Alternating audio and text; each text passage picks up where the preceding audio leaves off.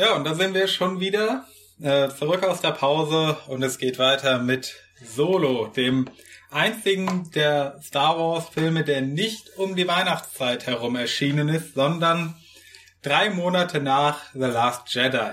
Und äh, dieser Film ist, äh, nun ja, er hat eine schwere Produktion hinter sich und er wurde so ein bisschen quasi unter den Teppich gekehrt, denn die Marketingkampagne für ihn war jetzt nicht so groß wie bei Episode 7, 8 oder sogar Rogue One. Und es gab auch Probleme, weil der Regisseur gewechselt hat, soweit ich mich erinnere. Ähm, ich weiß gerade leider nicht mehr, wer ihn gedreht hat. Äh, hat einer von also, euch den Namen?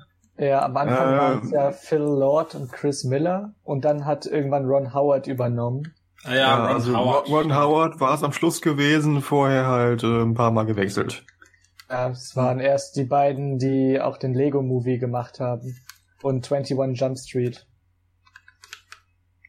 Oh.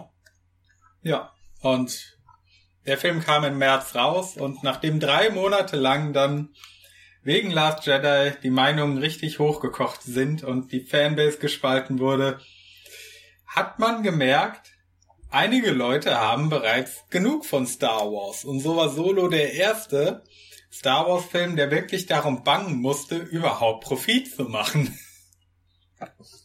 Und das ist erstaunlich, wie es Disney geschafft hat, innerhalb von äh, nicht mal zwei Jahren äh, oder doch ein bisschen mehr als äh, zwei Jahre, äh, eins der kommerziell erfolgreichsten Franchises am Kinomarkt äh, so an die Wand zu fahren.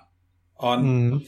ja, ähm, Force Awakens hatte es ja äh, so zum Vergleich geschafft, über, ich glaube, 2,2 Milliarden Dollar einzunehmen weltweit. Last Jedi stand bei 1,5, 1,6 oder so. Also da war schon ein gewaltiger Drop zwischendrin.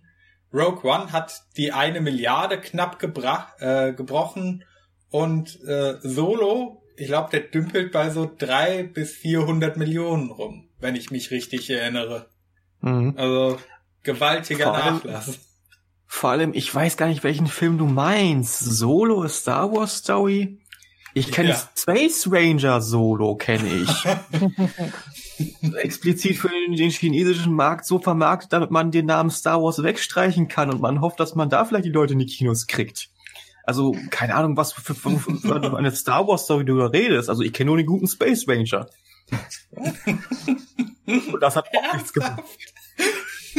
Das höre ich gerade zum ersten Mal. Ich auch. Geil.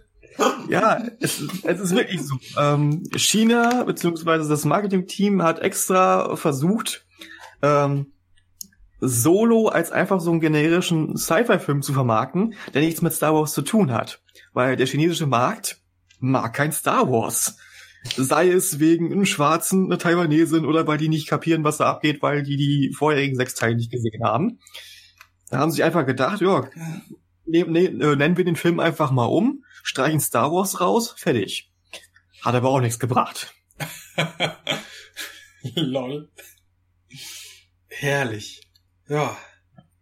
Aber das Gute ist ja auch, ähm, Space, Space Ranger Solo ähm, hat ja auch das äh, Star Wars Story Franchise erstmal auf Eis gelegt.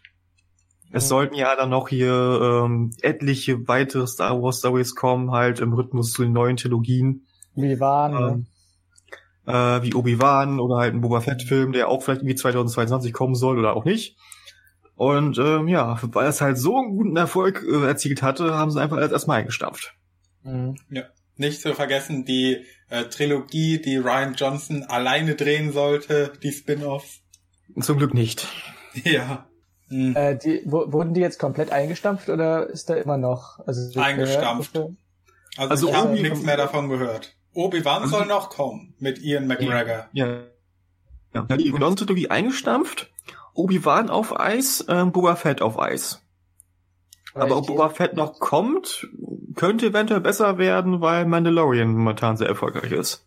Ich meine gehört zu haben, dass äh, Ryan Johnson aber trotzdem noch im Gespräch bleibt mit Disney für einen Film vielleicht. Also die, es ist nicht mehr der konkrete Plan, eine Trilogie zu machen, aber ich weiß nicht, ob, ob sie komplett die Zusammenarbeit mit ihm jetzt abgeschlossen haben oder beendet haben. Lass ihn einen dritten Evox-Film machen und gut ist.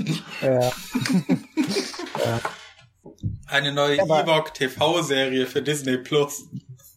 Aber ehrlich gesagt, ich würde mir auch eine Trilogie von Ryan Johnson durchaus angucken, weil ähm, es ist ja der Fehler, also sie haben ja den großen Fehler gemacht, Ryan Johnson äh, den zweiten Teil einer Trilogie äh, inszenieren zu lassen, die eigentlich J.J. Abrams Trilogie hätte sein sollen. Ja, und ihm zu sagen, mach was du willst. Ähm, es war einfach der große Fehler und es war auch Ryan Johnsons Fehler, da zu glauben, er hätte jetzt da wirklich alle Freiheiten der Welt und er könnte da seinen Writer-Director-Anspruch da durchsetzen und machen, was er wollte. Das könnte er ja machen in seiner eigenen Trilogie.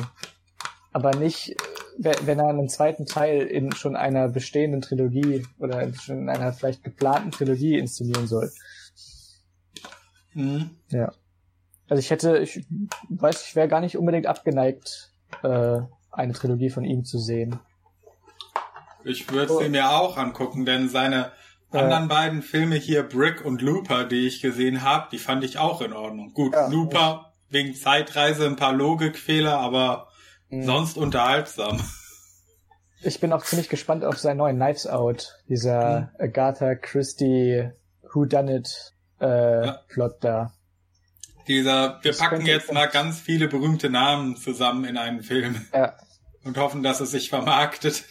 Ja, für die breite Masse. Ich, ich glaube, der soll, also der kriegt ja gute Kritiken, keine Ahnung. Ich glaube, der ist gar nicht so schlecht. Ich bin gespannt. Ich glaube, es, da setzt du jetzt auch langsam so äh, die Star Wars Fatigue ein, weil man wird ja jetzt seit Gesundheit, Modi. Danke. Äh, man wird ja jetzt seit, jetzt, seit Jahren mit trotzdem Gesundheit. Du sollst ja nicht äh, dich komplett verschlucken und irgendwie ersticken. ja, ich bedanke Podcast, mich das ist nicht gut. Noch ähm, nein, weil diese äh, Fatigue setzt halt ein. Was halt vor ein paar Jahren und auch mittlerweile immer noch dann ist mit den ganzen Marvel Superhero-Filmen, hm. ist jetzt mittlerweile auch Star Wars, weil du hast jetzt jedes Jahr mindestens einen Star Wars-Film oder sogar zwei, neue Serie und äh, keine Ahnung, was weiß ich noch, Musical, tanzende Porks. Also es ist einfach viel zu viel von der Materie auf einmal. Wobei man sagen muss, bei äh, Marvel, die haben ja noch zumindest eine konstante Qualität, was man zu erwarten hat. Äh, weitestgehend. Es gibt Aus Ausläufer nach unten und nach oben. Äh, die bringen teilweise sogar drei, vier Filme im Jahr raus und sie haben das bisher zehn Jahre lang durchgehalten, ohne große Anzeichen von Fatigue. Also zumindest wenn man nach dem Box Office geht. Und Disney haben das mit Star Wars halt in ja unter zweieinhalb Jahren gepackt. Mhm. Ja. Was ich nur jetzt auch gemerkt hatte bei Marvel, äh, um jetzt mal einen kleinen Schwenker mal von Star Wars wegzumachen. Gerne. Äh, Marvel hat zwar jetzt in den letzten zehn Jahren sehr gut Sachen auf den großen Bildschirm gebracht, aber storytechnisch auch irgendwie Sachen zusammengemixt aus irgendwie 30, 40 Jahren Comics. Hm. Wenn die mit dem Tempo weitergehen, haben sie in fünf Jahren kein Material mehr. Hm. Und gleichzeitig ähm, sind ja auch einige größere Comicreihen von ihnen komplett abgekackt, die sie an den Start bringen wollten. Also ja. Marvel Studios läuft, aber Marvel, der Comic Verlag, da hapert's ein bisschen. Mhm. Und dasselbe hast du jetzt auch mit Star Wars. Nur das Problem ist, du hast zwar jetzt irgendwie 30, 40 Jahre lang Lore, mit der du auch sehr viel machen könntest, für, für irgendwie 10, 15 Jahre vielleicht noch. Ähm, aber Disney scheißt ja drauf, die machen ihr eigenes Ding. Und ähm, ja, man merkt ja, wo es hinführt.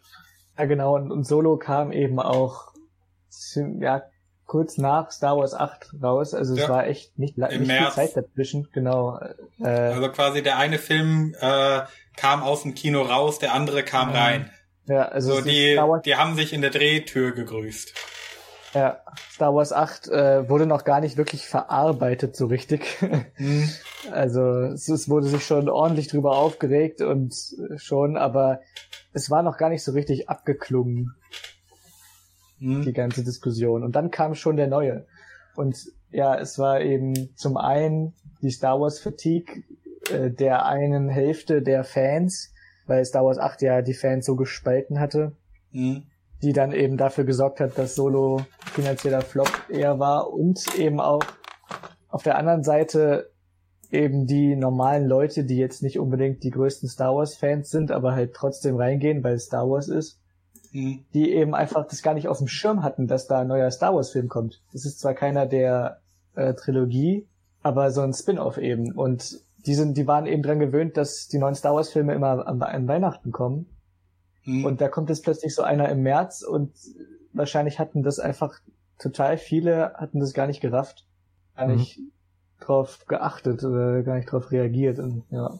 Ja, ich habe da auch erst äh, relativ kurz davor mitgekriegt, dass da was kommt. Also, keine Ahnung, so ein. Ich weiß nicht genau, wann ich mitgekriegt habe, dass der Film kommt. Ich wusste nur auf einmal, was? Die haben schon den nächsten am Start? Ja, Oh, das war auch nämlich so ein Fehler von denen, dass die einfach, dass die das so kurz getaktet haben, so kurz hintereinander. Die hätten den äh, vielleicht auch einfach äh, Ende 2018 bringen können. ja, Hm. hätte ich Ja, auch. ich muss ja sagen, ich muss ja sagen, an sich, äh, eine Origin Story zu Han Solo ist schon mal interessantes Material. gefunden. Mhm. So. Also alleine von den Voraussetzungen her super. Ist Was aber, Fall- ja, was es aber gekillt hat, viel zu früh nach Episode 8 rausgebracht. Mhm. Ähm, die ganzen Reshoots, die sie gemacht haben, plus halt noch dieses ganze Hin und Her, ähm, wer führt jetzt Regie und was machen wir jetzt überhaupt damit? Plus halt einfach nur, die Leute waren dann schon in der Anfangsphase, wir haben erstmal genug von Star Wars, bitte macht mal ein bisschen äh, langsamer. Mhm. Und das alles in den Film jetzt, sag ich mal, künstlich schlechter gemacht, als er eigentlich ist. Weil an sich ist äh, Solo wirklich eine gute Origin Story. Aber von den zeittechnischen Rahmen, wo sie es reingesetzt haben, jetzt, dass er rausgekommen ist, Fehlentscheidung. Mhm. Ja.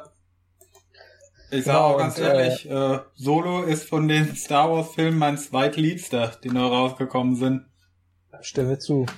Ja, also Äh. bei mir ist die Reihenfolge Rogue One, Solo, Force Awakens, Last Jedi, Rise of Skywalker. Ah, okay. Ja, bei mir ist äh, Rogue One, Solo, ähm, ich würde sogar sagen Rise of Skywalker, Force Awakens und dann Last Jedi. Ich bin mir noch nicht ganz sicher, ob Force Awakens oder Rise of Skywalker, aber ähm, ja, Last Jedi ist schon am Ende.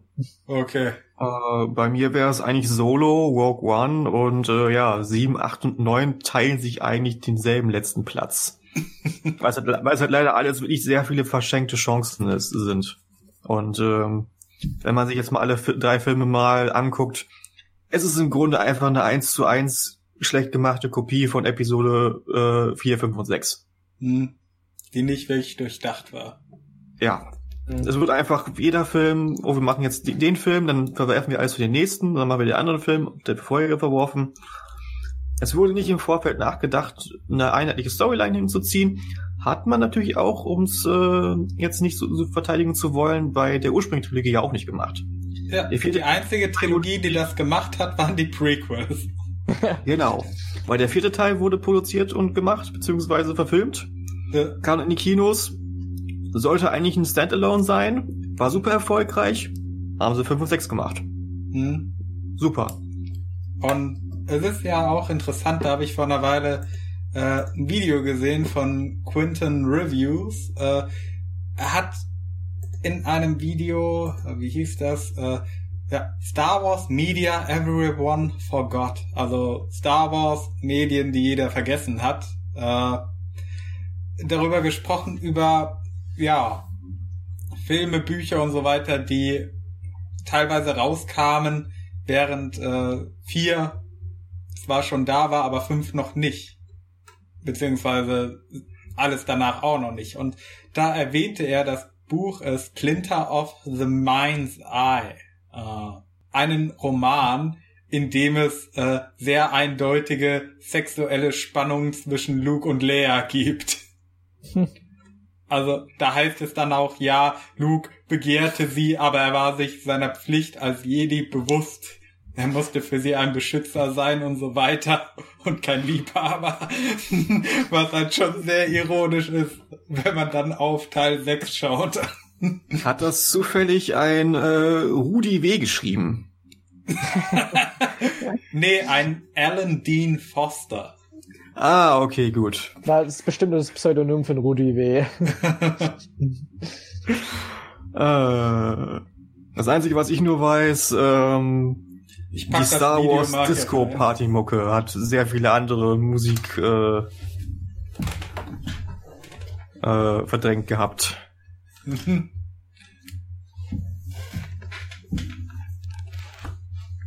Mhm.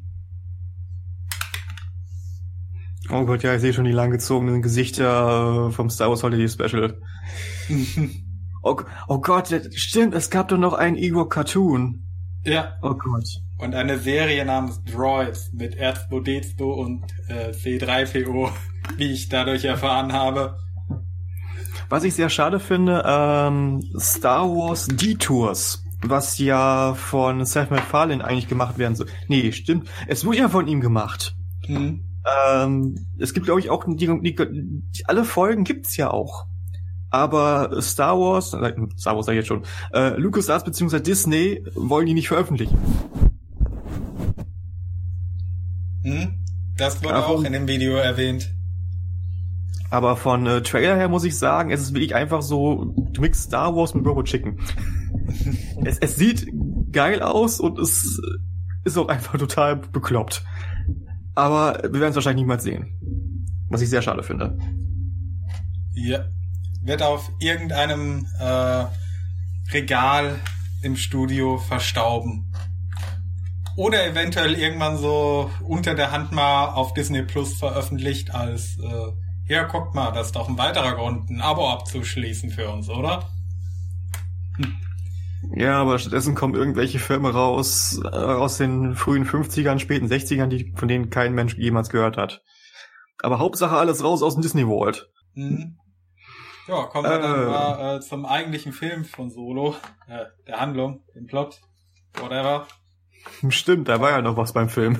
Also Ja. von der Der hatte von, auch eine Story, stell dir vor. äh, von der Story her äh, ist er eigentlich erzählenswerter als Rogue One, Mhm. weil es ja hat ja schon eigentlich es ist ja schon erstmal interessant eine äh, ja eine Han Solo Origin Geschichte zu haben.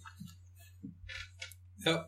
Ja, und er hat auf jeden Fall, ich würde sagen, mehr Stärken als Schwächen. Er hat auch seine Schwächen, er hat seine dämlichen Momente. Ja, eine der größten Schwächen Aber- ist, äh, also würde ich zumindest sagen, du hast so diese Momente, ne, oh, er kriegt jetzt alle Utensilien, also er wird quasi wie äh, Han Solo angezogen. Er kriegt den Millennium Falcon, hier hat er seinen Mhm. Blaster, hier hat er äh, die Würfel, die da mal am Rückspiegel hingen, offenbar, die Diese vor Würfel. Episode 8 äh, keine Rolle gespielt haben. Ja, was, was sollten die eigentlich? Die, die hingen mal, glaube ich, in der Originaltrilogie hingen die mal so komplett random im Mil- Millennium Falcon rum, ne? Mhm. Ja, das sollten doch hier die Sabak-Würfel sein, äh, mit denen er doch den Falken gewonnen hatte. Und deswegen, Oh. weil es halt in der Originaltrilogie v- vorgekommen ist, muss es ja dann irgendwo anders mal nochmal Ja. groß in Szene gesetzt werden. Also den wurden, den, diesen Würfeln wurde, wurde ein bisschen zu viel Bedeutung beigemessen. Ja, es ist einfach, es sind einfach nur Würfel. Hm? Mhm. Vor allem auch Leia hatte noch null, null Verbindung dazu gehabt. Ah, genau. Das, die waren in Episode 8 auch schon drin, ja. Ganz Ja. komisch. Ja, Ja. jedenfalls, das, äh, das war so einer der Momente, der mir nicht so gefallen hat, dieses, oh, wir, wir staffieren Elden Ehrenreich oder wie der Schauspieler hieß, jetzt äh, über den Film aus wie Han Solo. Äh, hier äh, kriegst du deine Würfel, hier deinen Blaster, äh, hier dein Nachnamen vor allem. Oh, Ja, das war so eine dumme Szene. Was, dein Name ist Chewbacca? Hm, das ist mir zu lang. Da müssen wir uns was Kürzeres ausdenken. Ja, total. Das war alles so, so auf die Fresse auch wieder und, und on Ja. your nose, so. Mhm. Das hätte man alles viel subtiler lösen können. Auch, ja, wie, wie er dann da echt gefragt wird, ah, wie heißen die? Ja, Hahn, äh, ich habe keinen Nachnamen. Naja, dann nennen wir dich halt jetzt einfach Solo. Ja. Das ist so, äh, das ist echt doof einfach. Hm? Anscheinend kannst du dir den Namen aussuchen, wie du möchtest. Entweder bist du ein Solo, ein Palpatine, ein Skywalker Ja. oder ein Kenobi. Vor, vor allem, weil er dann, äh, er, er heißt Solo, weil er alleine unterwegs ist. Das ist auch so dämlich. Hm? Ah. du bist alleine unterwegs, nennen wir dich Solo. Haha, pun intended. Vor allem, es gibt auch Namen, die einfach nur äh, einen Namen haben, wie zum Beispiel Genau. Chewbacca. Chewbacca hat auch keinen Nachnamen. Hm? Ja. Da hat auch Doch, niemand nur- gefragt, wie heißt du? Ja, dein Nachname. Wie ist dein voller Name, Chewie? Ja, und auch, auch Namen, die sich vielleicht anhören, als würden sie noch irgendwie eine Bedeutung haben, Hm? aber keine haben. So wie Solo. Also Han Solo hatte für mich kein, nicht die Bedeutung, dass er irgendwie alleine unterwegs ist und deswegen Solo heißt. Ah.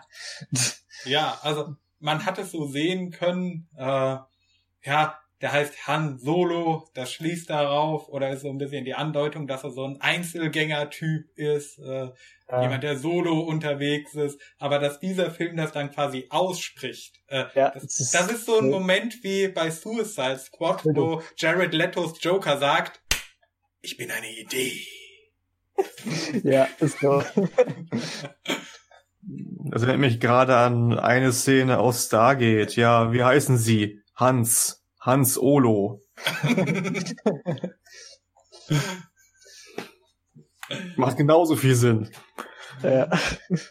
Es ist ein Lacher und dann bitte nächste Szene. Go. Ja. Also, Also welche Idee Äh, mir sehr gefallen hat an dem Film, äh, im Kontrast mal zu dem, was nicht so toll war.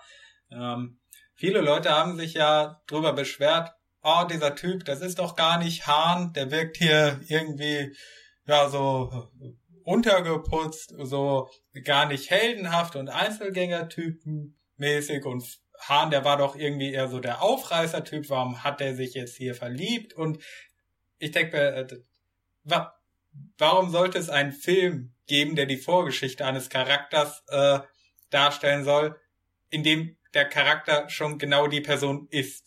Äh, und das hat mir an dem Film sehr gefallen, diese Idee. Ja, Hahn, der war früher auch nur so ein normaler Dulli irgendwo auf dem Planeten, der den ganzen Film über halt eher so eine äh, Fake it till you make it Attitüde hatte, dessen äh, vorgespielte Toughness auch mal nicht funktioniert hat in gewissen Situationen und der halt langsam erst zu diesem anderen Hahn, den man kennt, reinwächst. Er saß halt eben zehn Jahre lang in der Mos Eisley Kantine und hat halt gewartet, dass Grievous abknallt.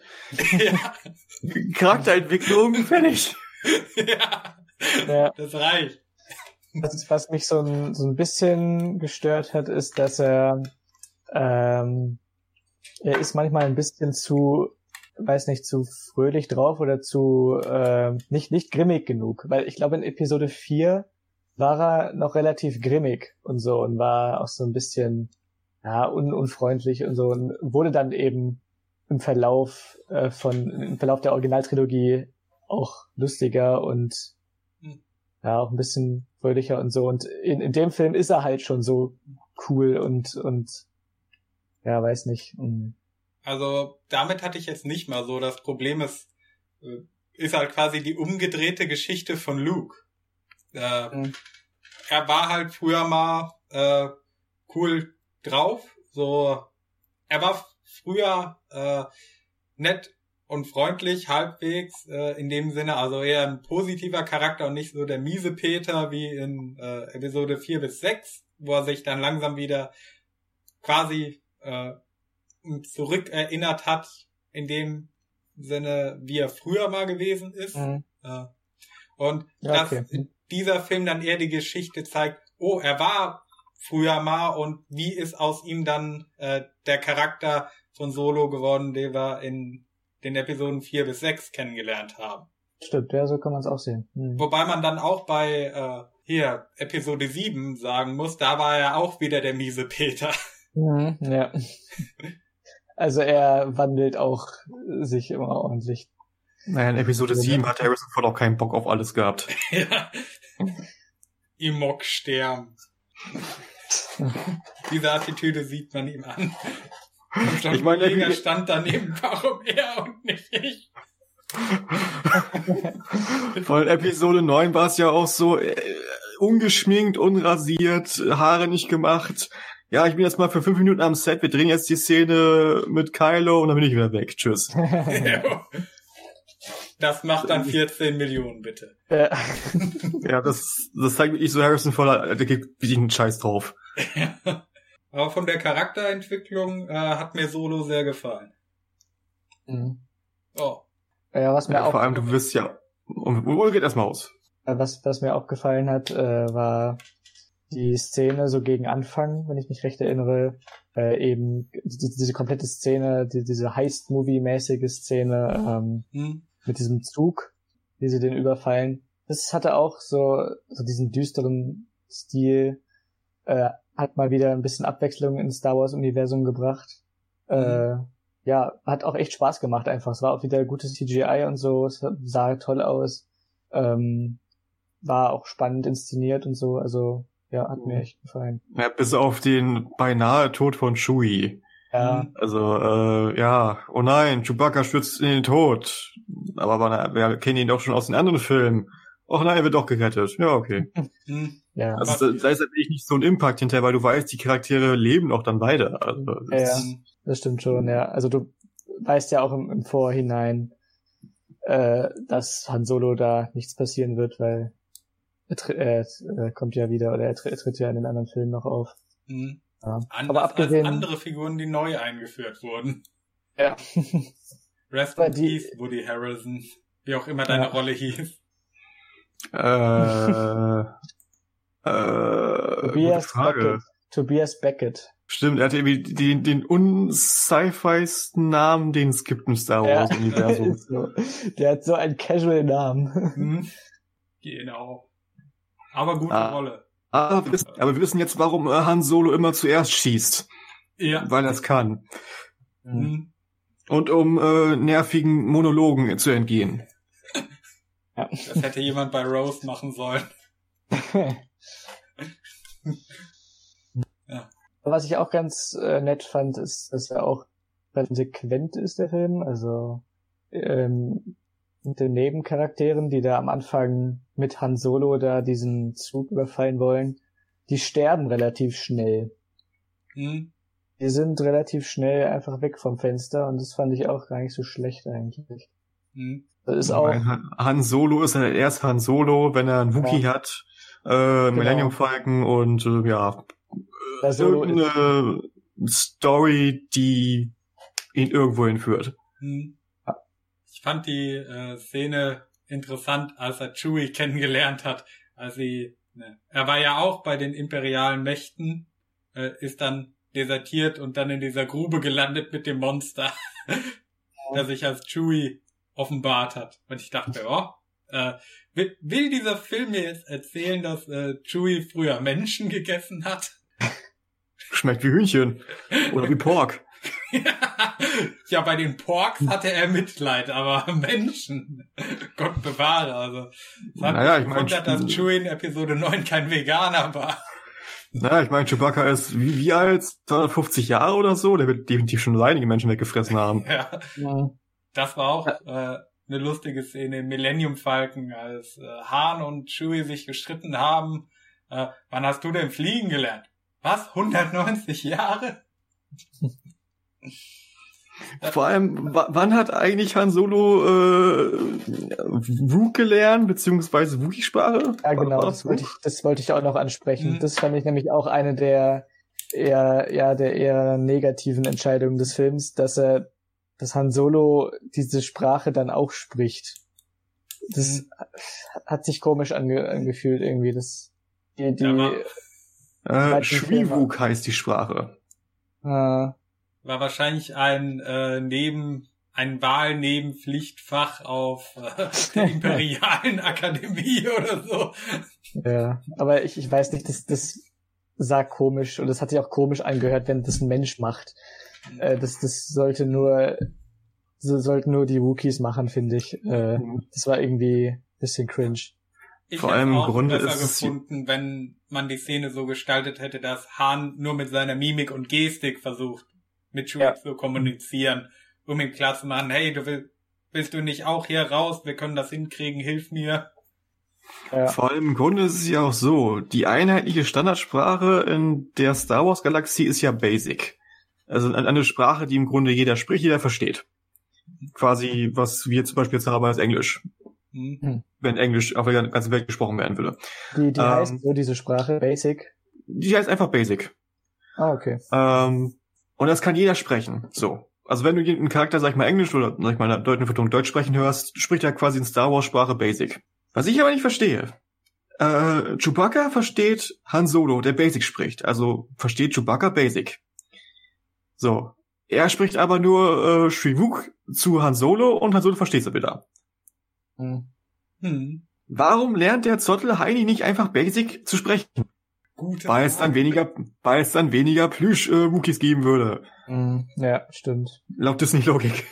Oder warum belassen sie es nicht, warum belassen sie es nicht einfach dabei, dass halt Chewie in Shivuk spricht und Han Solo eben auf Basic oder eben auf Deutsch oder Englisch, so wie wir es dann verstehen, und die verstehen sich eben trotzdem.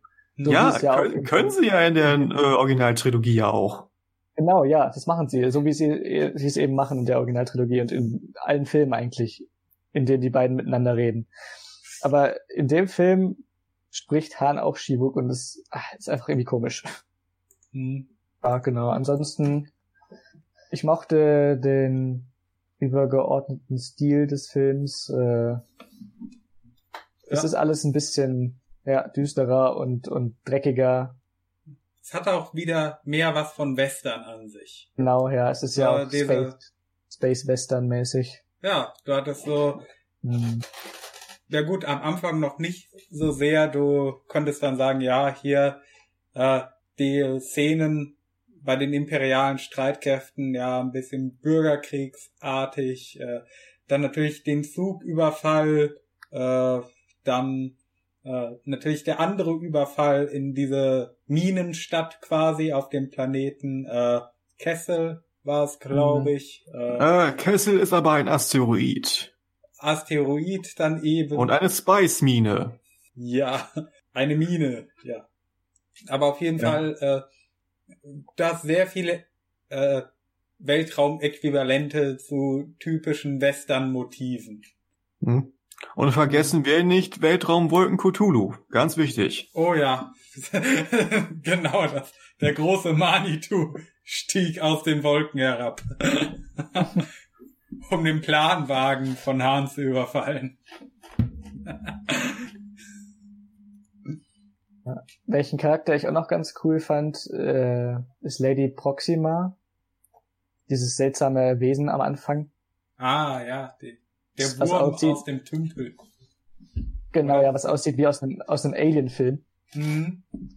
Äh, das fand ich, fand ich ganz cool. Das war eine nette Erweiterung des ja, Universums, was so äh, Alienwesen angeht und so. Es war auch alles, hatte auch einfach die, so ein bisschen ein dreckigeres Art-Design, dieses Wesen und so. Das mochte ich.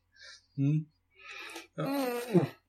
Und Und das Tolle finde ich ja auch, ähm, warum haben wir eigentlich noch, kein einziges Wort darüber verloren, dass Lando seinen äh, Roboter bumst? Ja, stimmt. Da wollten wir noch hin. vergessen. Bevor Das- wir da hinkommen, möchte ich noch den Soundtrack erwähnen von Solo. Denn das ist von den neuen Star Wars Filmen, muss ich sagen, finde ich die Musik bei Rogue One und Solo deutlich markanter und herausstechender als äh, was sie bei den regulären Episoden gemacht haben. Denn da haben sie ja quasi nur äh, das Best-of der letzten sechs Episoden neu eingespielt und äh, ein bisschen abgeändert. Mhm. Da hatte äh, ja Patrick H. Williams, glaube ich, der hat ein Video über die äh, Trailer und Teaser zu Star Wars gemacht, äh, wo er da noch mal ein bisschen näher auf die Musik eingegangen ist, was ganz interessant ist, weil es wurden sehr viele Motive aufgegriffen von früheren Elementen. Klar, John Williams war auch wieder dabei und ich glaube, bei diesen äh, Star Wars Story Sachen haben andere Leute die Musik gemacht, was denen wirklich gut getan hat. Ja, genau. Äh, also hier bei Solo haben sie die Original Star Wars Titelmusik und das Han Solo Thema benutzt von John Williams. Hm? Aber ansonsten war John Powell für den Soundtrack verantwortlich. Ja. Deswegen Da, haben die sich auch frischer angefühlt. Mhm, genau, ja. Und bei, bei Rogue One war es auch nochmal ein anderer. Da war es äh, genau Michael Giacchino, der sich auch bisschen an John Williams gelehnt hat natürlich, aber trotzdem haben die noch so ihre eigene Note mit reingebracht. Hm. Gut, kommen wir dazu, wie Lando seinen Roboter bumst. Jeden Tag mit einem neuen Cape. Jupp. Ja, genau, äh, dieser Roboter, äh, das war auch eine der größten Schwächen dieses Filmes. dieser Roboter ist nämlich genauso nervig wie Holdo und Rose, wahrscheinlich noch nerviger. Hm. Vor allem ist auch ich so der einzige Kritikpunkt, den ich am Film hatte. Wen interessiert es, dass Lando Calrissian omnisexuell ist und mit, mit einem Roboter bumst? Ähm, das bringt im Grunde eigentlich nichts mhm. für den Charakter. Ich meine, okay, toll. Selbst irgendwie in Expanded Lore wissen wir einfach nur, ja, äh, Lando Calrissian ist halt ein Womanizer. Also der hat schon auf jedem Planeten äh, eine neue Ische. Aber ähm, ja, okay, er bumst halt seinen Roboter. Mhm. Gut. Ja, es wirkte wieder etwas erzwungen alles. Wobei ich sagen muss, so eine Omni-Pansexualität äh, passt schon irgendwie zum Charakter von Lando. Also es wirkte nicht komplett fremd in den Charakter reingeprügelt. Mhm. So, ja, Lando als Figur, der würde man zutrauen, dass er alles nimmt, was ihm vor die Flinte kommt. Oder dass er alles haben kann, was ihm vor die Flinte kommt mit seinem Charisma. Ja. Vor allem, wenn er von Donald Glover gespielt wird. Mhm. Rein. Also das war auch wirklich eine gute Casting-Entscheidung. Also Donald Glover als Lando, schon echt cool. Mhm. Ich mochte generell auch. den Cast. Ja. Ja. Oh, jetzt, oh. jetzt wäre ich gerade ein bisschen traurig, weil ich an Billy D. Williams denken muss in Episode 9. Mhm. Äh, der im Grunde einfach nur die ganze Zeit da sitzt, nicht weiß, äh, was er wirklich, wirklich tut und macht. Und äh, ja, im Grunde einfach nur Spaß hat, weil er schon an der Tür zu Demenz klopft. Es ist traurig. Ich muss aber sagen, bei dem Roboter, deren Name mir gerade nicht mehr einfällt. Äh, L3. L337, genau. Ah, ja, L3, genau. Fuck ähm, what? ich habe den Film vor einer Woche oder so noch mal gesehen und dachte mir, das habe ich mir auch schon beim ersten Mal gedacht, aber da schon wieder. Ich weiß nicht, was man mit diesem Charakter bezwecken wollte. Also er geht ja auch in diese äh, hart feministische Richtung und ich denke mir wieder, äh, ist das jetzt, soll das feministisch sein und ist einfach nur furchtbar schlecht gemacht? Oder ist das schon eine Parodie, was man da versucht? Ich ja, glaube eher ersteres. Ich ja. glaube eher ersteres. Und sie haben es einfach total verkackt. Ja. Also genauso wie sie es bei Last Jedi auch verkackt haben. Mir fällt da jetzt nur die Szene ein, ja, was möchtest du gerne haben? Ja, äh, Gleichberechtigung.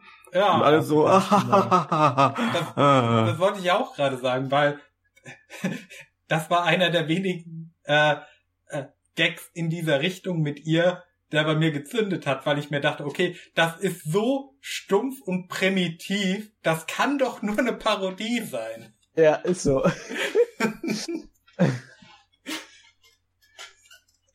das kann man doch nicht ernst nehmen. Eigentlich denen zutrauen, dass sie es wirklich ernst meinen, dass sie halt, aber ich weiß auch nicht, keine Ahnung. Hm.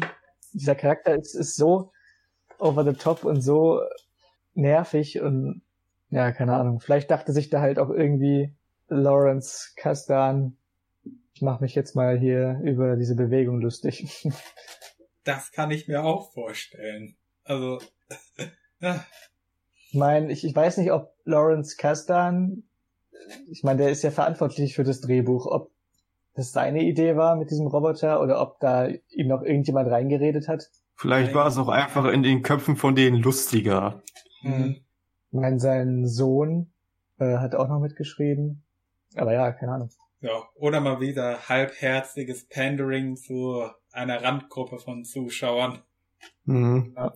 Wir müssen jetzt Robosexuellen gefallen. Hm.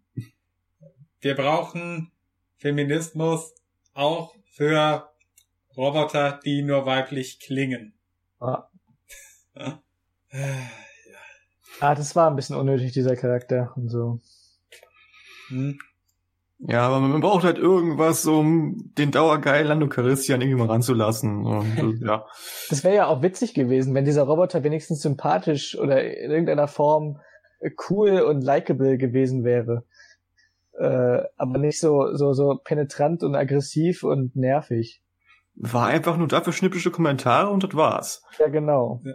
Und diese schnippischen Kommentare, die hätten ja cool sein können, wenn, wenn sie, wenn sie irgendwie mit einem, mit einem gewissen Charisma rübergebracht worden wären oder mit einem Augenzwinkern oder so und irgendwie in irgendeiner Art und Weise sympathisch, aber nicht so in nervige Weise. Weil die einzige Begründung für den Charakter war, glaube ich, auch einfach nur da, ja, äh, L3 hat die fortschrittlichste Mapping-Technologie im Kopf als Schaltkreis. Deswegen können wir besser durch den Überraum düsen. Und äh, ja, hat man im Grunde einfach dann gelöst, zack, USB-Stick, äh, beziehungsweise USB-Kabel rein im Kopf, uploaden in Millennium Falcon, ja, fertig. Ja. Und ja, genau, das war ja, die ist ja doch dann, dann gestorben, ja. Ja, stimmt, da habe ich mich gefreut.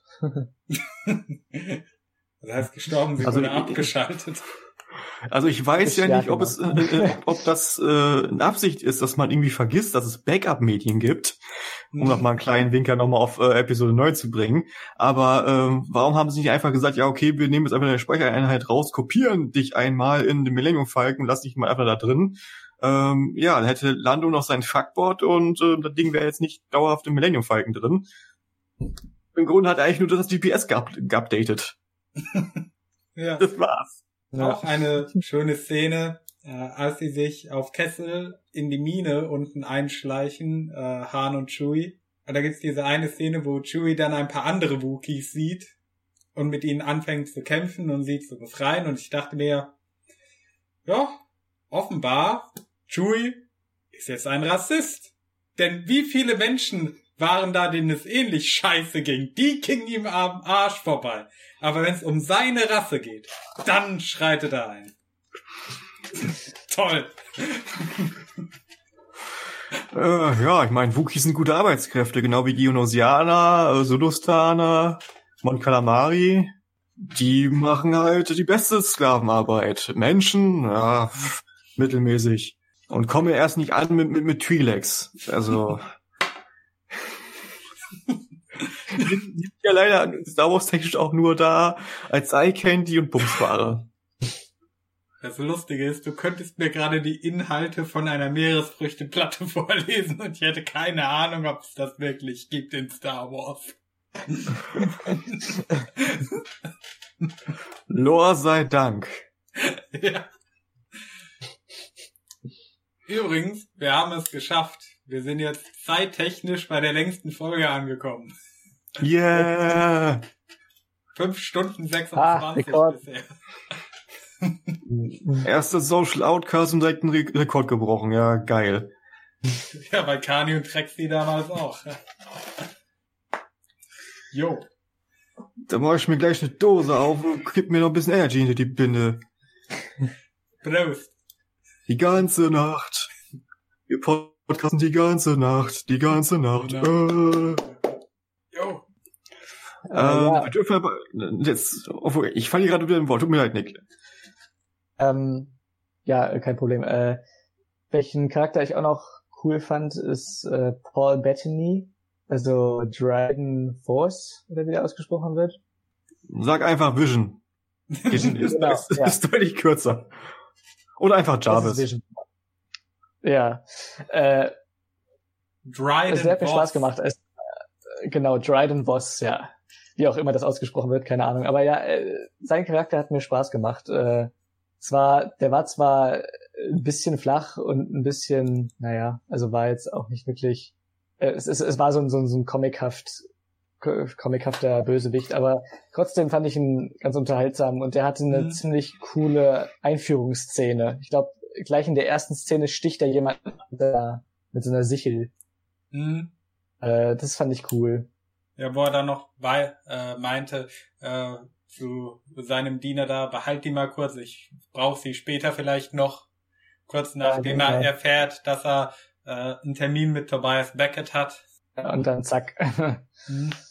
Ja. Und äh, von den neuen Charakteren, äh, Kira sollte man auch noch erwähnen. Genau, Emilia Clark, ja, Äh, ja. ja, war jetzt relativ nichtssagend irgendwie und auch nicht herausragend vor allem. Also ja. Nee, also ich glaube, die sind jetzt leider nur auf der Welle geritten mit Game of Thrones, wo sich erstmal alle so um sie geprügelt haben. Hm. Aber man merkt halt so auch wirklich so, ja, charakterlich vielfältig ist sie jetzt nun doch nicht wirklich. Okay. Sie ist zwar auch so ein bisschen ambivalent, ihr Charakter, aber sie ist jetzt nicht wirklich sehr, äh, sie bleibt nicht so wirklich im Gedächtnis. Also auch eigentlich auch genauso wie die Endszene in Solo, ähm, wo ich auch nicht weiß, wo die damit eigentlich jetzt hin wollten.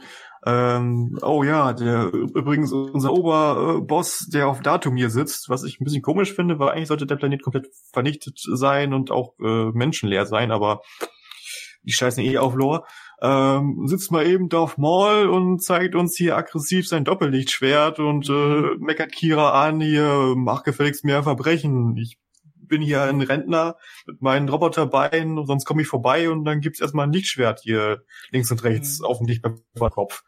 Also ganz nett, aber äh, was soll das jetzt uns bringen? Weil wir haben jetzt in der Originaltrilogie niemals was, was von Dorf Maul gehört, beziehungsweise gesehen, ist ja auch klar, weil ähm, ist ja erst in Prequels eingeführt worden. Mhm. In Clone Wars hatten wir eine ganze Menge davon. Ähm, und jetzt in Teil 7 bis 9 wurde er auch nicht erwähnt. Also, das ist irgendwie so eine Chance an für einen Charakter zum Einführen, nette After-Credits ziehen, aber Sinn und Verstand dahinter, das habe ich jetzt auch nicht wirklich gesehen. Mhm. Das ist einfach so. Dieses halt demonstrative, ich zeige mein Lichtschwert. Oh, ja, ich bin mhm. äh, Fanservice-mäßig. Und ja, ja, genau. ich weiß noch, als ich im Kino saß, äh, war auch ein interessanter Tag, an dem habe ich mir drei Filme hintereinander angeschaut. Äh, hier Rampage, Big Meets Bigger mit äh, Dwayne Johnson, dann Solo und Deadpool 2, glaube war's. Äh, und da dachte ich mir, äh, weil ich habe mich so ein bisschen umgehört im Kino und habe gemerkt, einige haben wirklich so, hä? gemacht. Also Darth Maul gesehen haben. Und ich glaube, es war ein kleines Kind, das dann auch gefragt hatte, der lebt noch? und äh, ich wusste natürlich, ja, natürlich, der lebt noch, weil ich, ich habe Clone Wars nie äh, gesehen als Serie, aber ich wusste, darin hat er irgendwie überlebt. Also ja, aber auch wieder so ein Moment, wenn du bei Star Wars nicht hinterher bist, äh, bei quasi allem, was mal passiert ist, dann verstehst du das neue Material teilweise nicht. Und gut, bis auf, das war die einzige Szene dieser Art in Solo. Und Rogue mhm. One hatte so gut wie keine davon, wo ich mir gedacht habe, hä, was soll das jetzt? Also Deswegen ich weiß nur, ich die beiden auch. Äh, also Legends-mäßig wurde er ja irgendwo mal in imperiales Gefängnis gesteckt und äh, dann eigentlich vergessen. Mhm.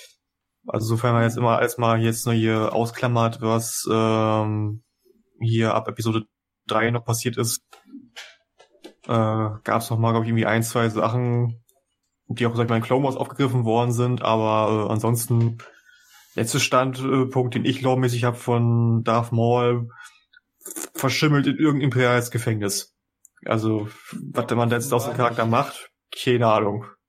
Vielleicht erfahren wir das ja noch im Obi-Wan-Film oder im Yoda-Film oder im Boba Fett-Film oder im Yoda. Obi-Wan? Im Obi-Wan-Film eventuell, weil da haben sie in Rebels ein, ein, gutes Ende für den Charakter gefunden. Aber äh, ansonsten halt Fanservice. Ähm, ich muss aber auch sagen, ähm, das war, glaube auch das erste und einzigste Mal, wo Darth Maul nicht von Sam Witwer was, glaube ich, gespielt wird weil der hatte ja in Episode 1 äh, Darth Maul gespielt und auch vertont, weil er selbst war. Äh, in Clone Wars hat er ihn vertont gehabt und in Star Wars The Force Unleashed 1 und 2 hatte er ja quasi die Motion Capture für Galen Marek, ähm, also Starkiller, halt ähm, gegeben gehabt. Und er hatte, glaube ich, auch zumindest in Force Unleashed 1 äh, fast jeden Charakter, äh, der männlich war, selbst synchronisiert mit einer anderen Stimme. Also im Grunde ist Star Wars The Force Unleashed 1 fast ein Solo-Projekt, was Voice und Capture-mäßig ist, eigentlich komplett Sam Witwer. Mhm. Also sonst Darth Maul-mäßig hat er irgendwie nicht mehr viel gemacht. Also hier auf Wikipedia steht, dass er, dass Sam Witwer in Solo Maul seine Stimme geliehen hat. Mhm. Also ich, ich weiß nicht, ob er ihn gespielt hat, weil man sieht ihn ja. Also hier steht halt Sam Witwer, Darth Maul Stimme. Mhm. Kann natürlich auch sein, dass er nur die Stimme war. Also ich weiß, Schauspieler war er nicht. Mhm. Ah ja, hier Aber- steht hier steht's auch noch drüber. Ja, ja. Wer sehen kann, ist klar im Vorteil. Äh, Ray Park hat den gespielt. Kennt man nicht. Ist ein Stuntman und Schauspieler. Ach so, aber er hat ihn schon in äh, äh, Phantom Menace hat er ihn auch schon gespielt. Mhm. Ich habe hier gerade nochmal über äh, Wikipedia überflogen und ein weiterer Grund, warum Solo wahrscheinlich schlecht performt hat, ist äh, die enorme Konkurrenz, die der Film in dem Monat hatte. Äh, Deadpool 2, wo ich ja am selben Tag gesehen habe, ist da rausgekommen und Avengers Infinity War. Oh, Oh. Für den wurde ja mega der Werbehype gemacht. da geht es natürlich unter. Das, das Ja. Flaggschiff von Marvel äh, zu der Zeit versus irgendein Star Wars Film. Ja. Und selbst Deadpool, Deadpool 2, oh Gott, nee. Also da, Das war schon echt taktisch ziemlich unklug von Ja. Disney, dass sie Solo genau zu der Zeit released haben. Ja. Das hätten die echt auf, auf Dezember 2018 verschieben sollen. Zumindest mal eher Herbst in die Richtung, wo nicht so viel läuft, vor allem, wo nicht so viel aus dem eigenen Haus läuft. Ich mein, Avengers ist ja mittlerweile auch von Disney. Mhm. Also die haben quasi gegen sich selbst konkurriert. Ja, das, äh, vor allem wenn du, so- wenn du so groß bist als äh, Unternehmen, dass deine eigene, dass deine Konkurrenz im Grunde deine eigenen Filme sind. ja, Das ist auch echt, das kannst du ja auch nicht mehr ausdenken irgendwie, ne? ja, das ist, das ist eine Marketing-Taktik, äh, die lernt man in der Wirtschaft eigentlich äh, schon relativ früh. Ja. Wenn es um äh, Konkurrenz geht, äh, bau deinen Laden am besten direkt neben deinem Konkurrenten. Wenn es äh, um eigene Läden geht, bau ihn möglichst weit weg. Mhm. Ja, Schon, also ja, grundlegende Marketing-Taktiken noch nicht so ganz internalisiert Disney. auch Wahrscheinlich kommen, wahrscheinlich kommen sie nicht hinterher mit den ganzen Franchises, die sie aufkaufen. Ja, was, das haben Ja. die auch gedreht, wusste ich gar nicht. Da dachte sich so das Marketing-Team von Solo, ach ja, passt schon, den packen wir da im März hin. Und dann irgendwann merken sie, oh, oh, da hat ja das andere Marketing, Marketing-Team von Avengers, hat, die, die haben die da da schon hingepackt. Ach, verdammt. da weiß die eine Hand nicht, was die andere Hand tut. Hm.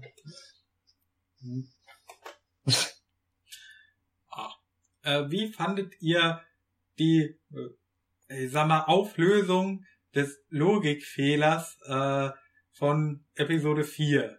Da hieß es ja, ja, dieses Schiff hat den Kessel Run in so und so vielen Parsec geschafft. Was ein Logikfehler ist, denn Parsec sind eine Welt, äh, eine astronomische Längeneinheit und keine Zeiteinheit. Und äh, dieser Film hat das dann aufgelöst mit, ja, der Kessel Run ist der Anflug auf den Asteroiden Kessel und durch diesen Sturm halt und Han hat eine Abkürzung Mhm. genommen. Naja, ich meine, er ist durch äh, hier den Schlund genannt, ge, ja, durchgeflitzt, was ja eine Ansammlung von vielen schwarzen Löchern ist. Und ähm, ja, da kann ja mal Raum und Zeit sich ein bisschen dehnen, genauso wie Plotholes. Also Mhm. passt. Also, ich kann dem Film auf jeden Fall nicht äh, abstreiten, dass er kreative Lösungsansätze für sowas bietet. Ja, Gut ist schon ganz witzig. Ja. Und natürlich ein, ein riesiges Cthulhu-Monster ist immer gut. Das, Ja. Da gibt's bei mir nie Minuspunkte.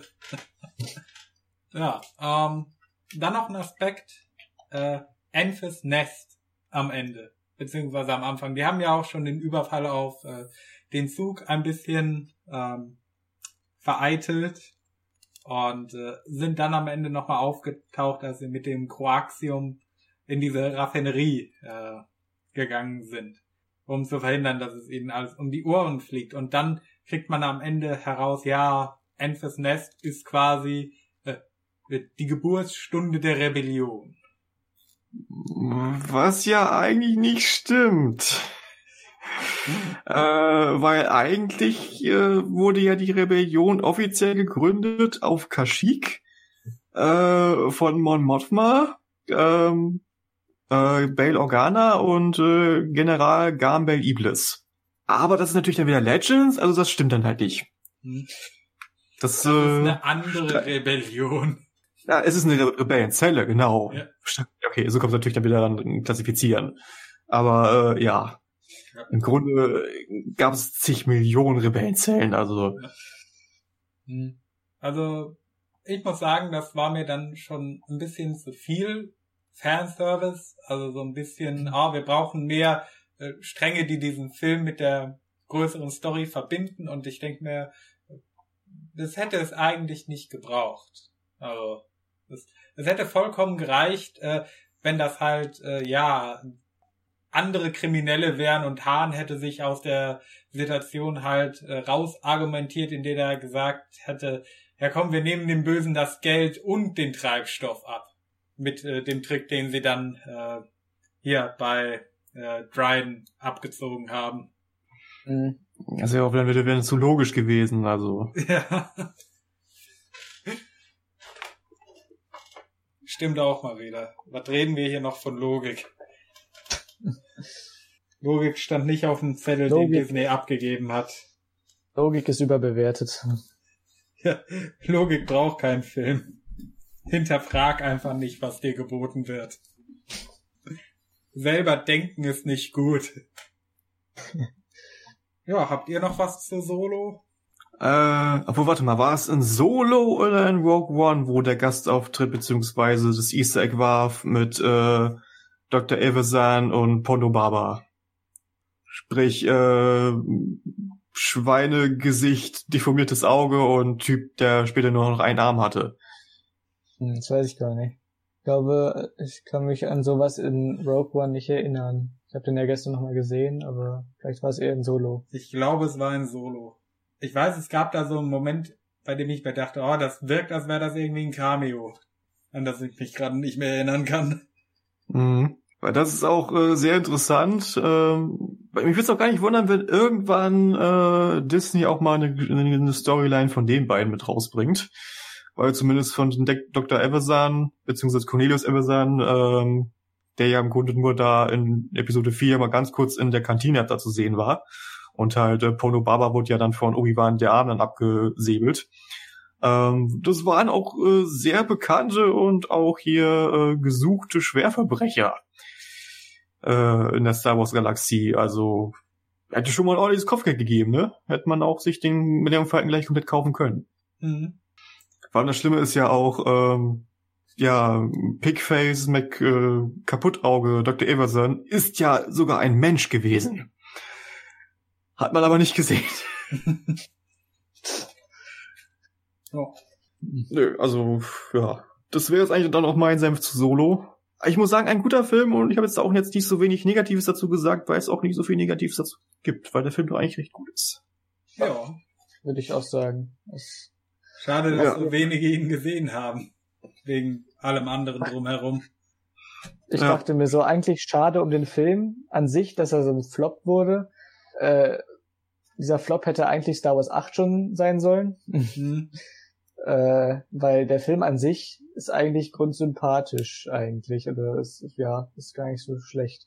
Ähm, ich, ich bin aber auch muss ich sagen mit sehr niedrigen Erwartungen ins Kino reingegangen eben aufgrund Star Wars 8 Mhm. positiv überrascht. Aber ich glaube, wenn ich ihn jetzt auch noch mal gucken würde, was ich jetzt äh, leider nicht mehr geschafft habe vor diesem Podcast, aber ich schaue ihn auf jeden Fall, denke ich, ein zweites Mal irgendwann noch mal an.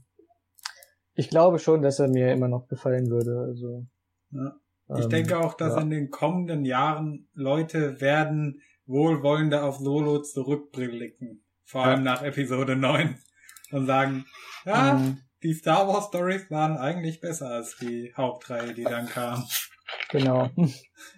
Ja, ist auch immer bemerkenswert, dass ausgerechnet immer die, äh, die Spin-offs äh, so, so eine, durch so eine Produktionshölle mussten. Weil bei Rogue Mhm. One gab es ja auch schon so Probleme mit Reshoots und Ja. mit Gareth Edwards und irgendwelche Streitigkeiten und so. Und jetzt bei Solo war das ja alles noch schlimmer. Also Mhm. da wurden dann die Regisseure erstmal gefeuert und dann auch Reshoots und uns wurde gesagt, dass äh, Ron Howard diesen Film gerettet haben soll. Also ohne Ron Howard wäre dieser Film anscheinend äh, wirklich ein Desaster geworden. Ja, da Oder erinnere so ich mich wieder von an Schauspielern gesagt. Da erinnere ich mich wieder an äh, Rogue One. Eins äh, der bekanntesten Zitate, auch wenn es nur in einem Trailer vorkam. Das ist eine Rebellion. Ich rebelliere. ja. ja. Also es ist witzig, dass, dass gerade die, die Spin-offs, die immer, wo, es immer so, so viel Probleme gibt während der Produktion, äh, dass die dann im Endeffekt doch gar nicht so schlecht sind immer. Und äh, die Originaltrilogie, bei der anscheinend alles relativ reibungslos klappt, äh, vielleicht äh, beim letzten Teil oder zwischen dem achten und dem neunten mal ordentlich Streitigkeiten oder so. Mhm. Aber dass eben die, dass die Originaltrilogie dann ja doch ja nicht so toll ist. Mhm. Gut, kommen wir dann äh, zum letzten Film auf der Tagesordnung. Ich oh Gott. das wird hart. Oh ja. Vor allem auch lore-technisch jetzt für mich. Das ist, oh Gott. Endspurt, Leute. Ah. Äh, Zwischenstand, wir sind bei fünf, dreiviertel Stunden.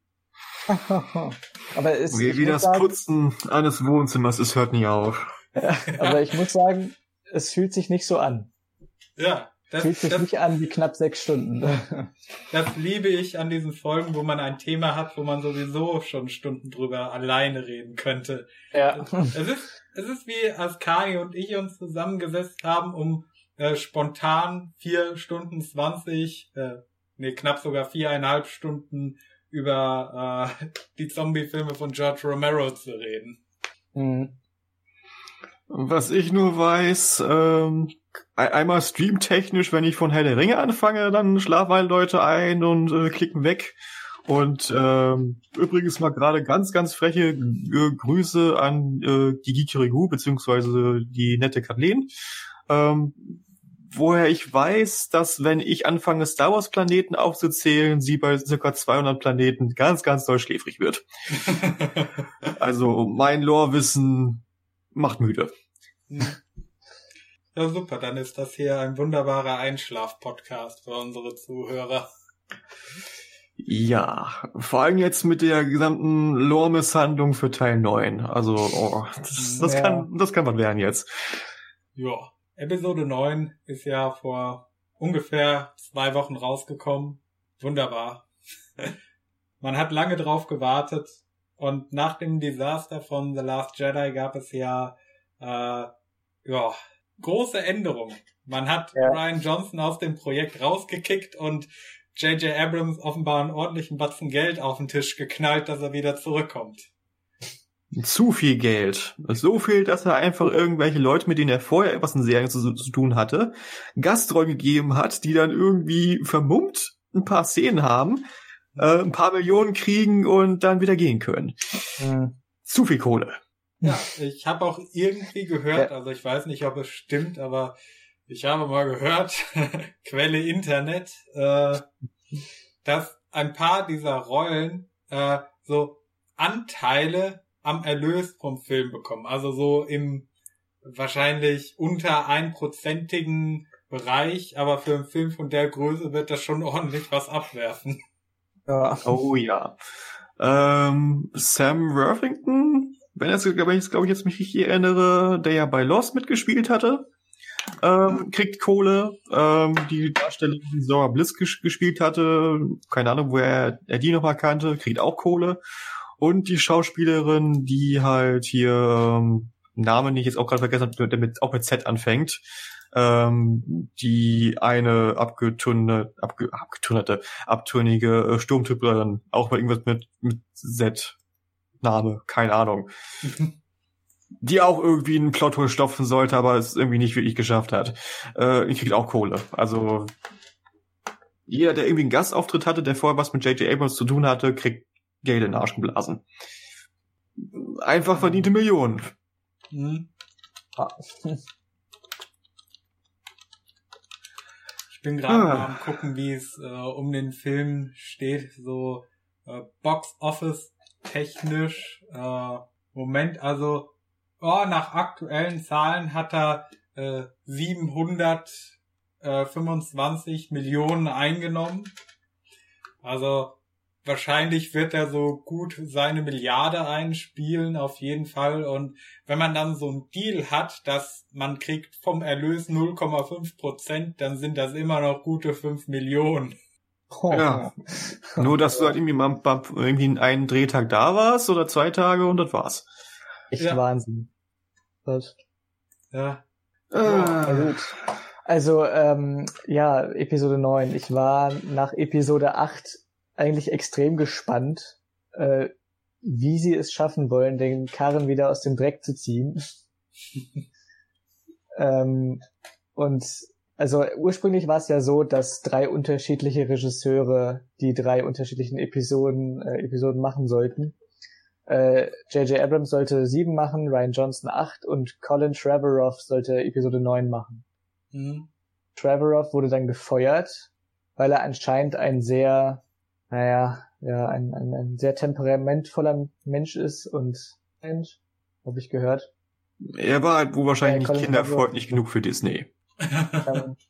ich, ich weiß nicht. Äh, der hat, äh, er ist der, der Typ, der äh, Jurassic World gemacht hat. Ah. Äh, Daher der soll ja auch. Ja, der, der soll ja auch nicht so toll sein. Ich habe ihn nicht gesehen. Guck dir einfach Jurassic Park 1 an und ja, denk die HD-Textur drüber, dann passt das. Genau, mhm. ja. naja, und der wurde dann eben gefeuert und ja, dann wurde J.J. Abrams wieder zurückgeholt. Ja, und der hatte jetzt eben diese Mammutaufgabe, diesen Clusterfuck, den Ryan Johnson zurückgelassen hat, äh, wieder irgendwie gerade zu biegen, beziehungsweise kohärent weiterzuführen. Mhm. Und äh, ja, das war, da habe ich mir schon echt gedacht, boah, ich will, wie, wie wollen die das schaffen? Und ja, dann war dann wohl der Notfallplan von J.J. Abrams, ja, okay, echt Notbremse ziehen, wir müssen jetzt den Imperator zurückholen. Und ja, oh. das, ja, es wurde dann schon natürlich ein Teaser angekündigt im Trailer, um die Star Wars Fans wieder heiß zu machen. Ey, wir sind doch noch nicht ganz äh, ja in der Versenkung verschwunden oder ey, wir haben doch noch ein Ass im Ärmel hier. Hier kommt noch mal der Imperator an. Nicht zu vergessen die Promo in Fortnite. Oh ja. Das habe ich gar nicht mitbekommen. Was war das? Äh, da war offenbar ein, ein Deal am Werk. Äh, die haben eine Szene gedreht, die am Ende äh, quasi nur, äh, die nicht im Film gelandet ist. Also der Film beginnt ja mit äh, dem üblichen Title Crawl mit äh, The Dead Speak, The Galaxy uh, has heard a mysterious broadcast, a threat of revenge in the sinister voice of the late Emperor Palpatine. Mm. Und äh, diese Nachricht wurde tatsächlich aufgenommen äh, für den Film, aber Abrams wusste nicht, wie verarbeiten wir die im Film. Äh, es wirkt zu exposition-lastig, okay, äh, nehmen wir die raus und dann gab's diesen Deal mit äh, Fortnite und Disney und die haben dann gesagt, hey, wir würden gerne irgendwas mit Star Wars machen. Äh, habt ihr da irgendwas? Und Abrams hat dann gesagt, oh, guck mal, was hier auf äh, dem Cutting Room Floor liegt. Hier nimmt das mal. Und die haben das dann laufen lassen. Bei irgendeinem Event. Ah, ja. Bestes Marketing ever. Oh ja. ja. Ja, und äh, sie, sie haben es aber auch echt, es ist, es, es ist so billig und, und so peinlich, dass sie einfach die, die Rückkehr des Imperators in den Opening Crawl geschrieben haben. Vor allem, er ist tot. Er ist, ja genau. Ja, erstmal, du drehst und wendest. Er erstmal, ist tot. Er ist tot. Und, und wenn er jetzt dann doch lebt, dann, äh, ja, keine Ahnung, dann vernichtet das ja alles, was Anakin Skywalker bzw. Darth Vader gemacht hat ja. Was, was, was, die alten Filme gemacht haben.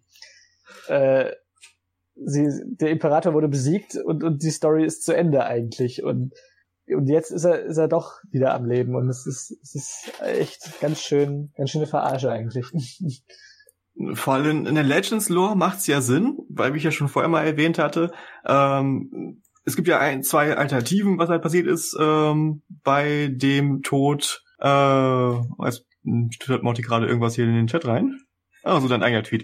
Ähm, ja, das, äh, da hatte ich gerade noch mal den Anfang vom Title Crawl gelesen, weil äh, Sequel Memes hat dazu was Schönes abgeliefert. Äh, diese Szene aus dem Crawl mit der Nachricht von Palpatine und drunter halt äh, das Gesicht von Palpatine auf irgendeinem Fortnite-YouTuber geshoppt mit der Aussage, Hey, it's your boy, Emperor Palpatine, coming at you live with another threat of revenge. But first, a word from our sponsor, Raid Shadow Legends. ah, Mist, ich hätte eigentlich die Stimme von Ian McDermott imitieren sollen. Hey, ja, it's your boys, Emperor Palpatine. Ah, ich kann es gerade nicht. Ja. Äh, nee, um das nochmal kurz aufzugreifen. Also Legends-mäßig ist ja im Grunde zwei Alternativen passiert. Ähm, in beiden stirbt der Imperator.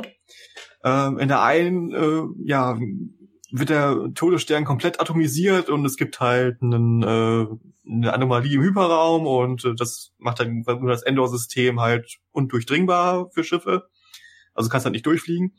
Ähm, in der zweiten Alternative explodiert der Todesstern auch, aber die Trümmer regnen halt auf Endor, also den Waldmond, runter und äh, ja, killen im Grunde die gesamten Evox. aber nur auf der einen Planetenseite. Auf der anderen Seite feiern sie. Auf der anderen Seite sind im Grunde alle tot. Happy End. aber die kriegen von nichts mit, weil wie gesagt, auf der anderen, auf der anderen Seite ist halt äh, der Todesstern halt runtergekommen.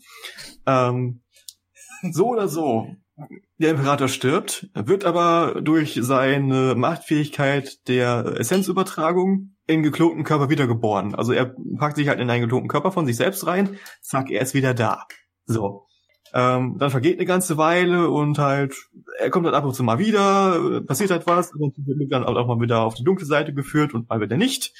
Im Grunde stirbt der Imperator lore-technisch erst, äh, nachdem er versucht, in das Kind, was dann glaube ich Jaden Solo ist, äh, Machttransfer halt zu versuchen, halt in das Kind irgendwie reinzukommen, weil er ist halt zu alt und zu böse und deswegen vergammelt er halt von innen drin selbst wegen der Dunkelheit in sich selbst.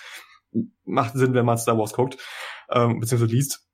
Und ähm, will halt, halt quasi seine Essenz in das Kind übertragen, damit er der Junge ist und halt leben kann wird aber dann von einem Halb-Cyborg-Jedi dann irgendwie daran gehindert und ähm, ja, im Grunde sterben dann beide, damit halt Palpatines Essenz auch im Grunde dann für immer halt tot ist. Das ist im Grunde also lore-technisch, wie ich das Ende von Imperator Palpatine. In Episode 9. Äh, ja, er ist halt einfach angekokelt, ist ein 120 Jahre altes Skelett er sieht aus wie ein Zombie. ja, und äh, hat überall irgendwelche komischen Tuben und hier Schläuche in sich drin stecken. Aber ansonsten geht's ihm gut. Also, bitte was? Vor allem, er wird auch an keiner Stelle erwähnt, ja, wer hat das denn überhaupt überlebt? Ja, die Macht. Ja, ja weiter. Die Macht. Wenn du ein Plothole findest, die Macht, die Macht ist in dieser Reihe wie Flex-Tape. Einfach draufklatschen, passt schon. Äh, die Macht fast schon, fast, fast schon mehr wie Flexil, wo es einfach nur einfach reinkippst. ja, genau. Anstatt einen neuen Eimer zu kaufen. ja. That's a lot of damage. Voll mit Messer rein. das war ja, Ryan Johnson übrigens. Und lässt, lässt man jetzt mal. Ja, hallo? Ihr wart gerade ja, kurz weg. Äh, ach Du wolltest noch irgendwas sagen, aber. Äh, nee. Okay. Äh, lässt man mal, äh, lässt man mal jetzt diese Absurdität außer Acht, dass der Imperator überhaupt zurück ist. Sie hätten es ja wenigstens cool machen können. Sie hätten es ja irgendwie nochmal absetten können, äh, ein bisschen Spannung aufbauen können. Hm, wo, wie, wie ist er denn jetzt zurückgekommen? Wo ist er überhaupt? Äh, ist er überhaupt da? Weil ich meine, ich habe, glaube ich, nur den Teaser gesehen, wo man seine Lache hört am Ende. Mhm. Ich weiß nicht genau, ob man, ob, ob in, in, den weiteren Trailern, ob man ihn da sieht oder ob man nee. ihn da auch nur hört oder so, oder mhm. ob es da so ein, eindeutig ist, dass er wirklich zurück ist. Einmal nur von hinten und okay. das war's dann im Grunde. Okay. Ja, keine Ahnung, weil, also, es ist, ja, es wurde natürlich vermutet und es war eigentlich auch relativ klar, dass er zurückkommt, aber ich hätte nicht gedacht, dass es dann so schnell einfach festgelegt wird von diesem Opening Crawl im Film. Es wird mhm. einfach da so reingeklatscht. Ja, der ist jetzt zurück. Okay. So out, out of nowhere einfach. Es wird nicht äh, in Episode 8 abgesettet, es wird nicht in Episode 7 äh, wird auch natürlich nichts erwähnt, weil damals, weil es damals diesen Plan wahrscheinlich noch überhaupt nicht gab. Mhm. Der wurde wahrscheinlich dann so in, in hektisch nach Episode 8 irgendwie sich zurechtgeschrieben. Also man merkt richtig, dass das wirklich so ein Notfallplan war, den sie noch irgendwie äh, ja sich aus dem Ärmel schütteln mussten, weil einfach J.J. Abrams keine Ahnung hatte, was sie noch nach Snokes Tod für den Antagonisten haben sollen. Vor allem, die hatten auch noch genug Ersatz-Snokes da in den ganzen Dingern rumschwimmen. Also ja, ich weiß nicht, warum ich genau. einfach dann den nächsten rausgeholt hat und gesagt hat, ja, war nur ja. eine Fleischwunde. Hm.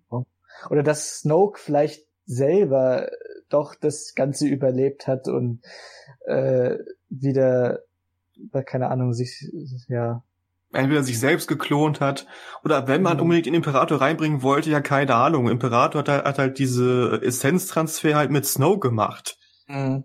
Das hätte übrigens auch noch Sinn gemacht, aber warum bringt man diese 120 Jahre alte Mumie wieder zurück? Wäre sogar man noch wollte, einfacher gegangen. Einfach sagen, hey, man wollte, der, der, es war nicht Snoke, der da umgebracht wurde, das war ein Imitator. Mhm. Hatte ja Padme auch gehabt. Ja. Sagen ja, wir einfach, der, der echte Snoke, der war irgendwo im Thronsaal äh, nebenan und ja, dem seine Macht hat halt gereicht, um Kylo Ren alles vorzugaukeln, dass der da wirklich vor ihm hockt. Oder war ein Hologramm. Ja. Ja, genau, das könnte, hätte man alles machen können. Das wäre alles, glaube ich, plausibler gewesen als die Rückkehr des Imperators. Also halt auch wirklich genau dieses Imperators. Ich meine, es ist, es ist cool, Ian McDiarmid oder wie er ausgesprochen wird. Dermot. Dermot, ähm, wieder zu sehen auf der Leinwand. Ich meine, es macht schon Spaß. Und sie wollten ihn wahrscheinlich auch einfach wieder haben, eben um ja die vergrämten Fans wieder zurückzugewinnen. Aber trotzdem, es ist, es, es ergibt hinten und vorne keinen Sinn. J.J. Abrams hätte gleich sagen sollen, ich pack Jaja Binks auf den Thron, ihr könnt mich alle mal.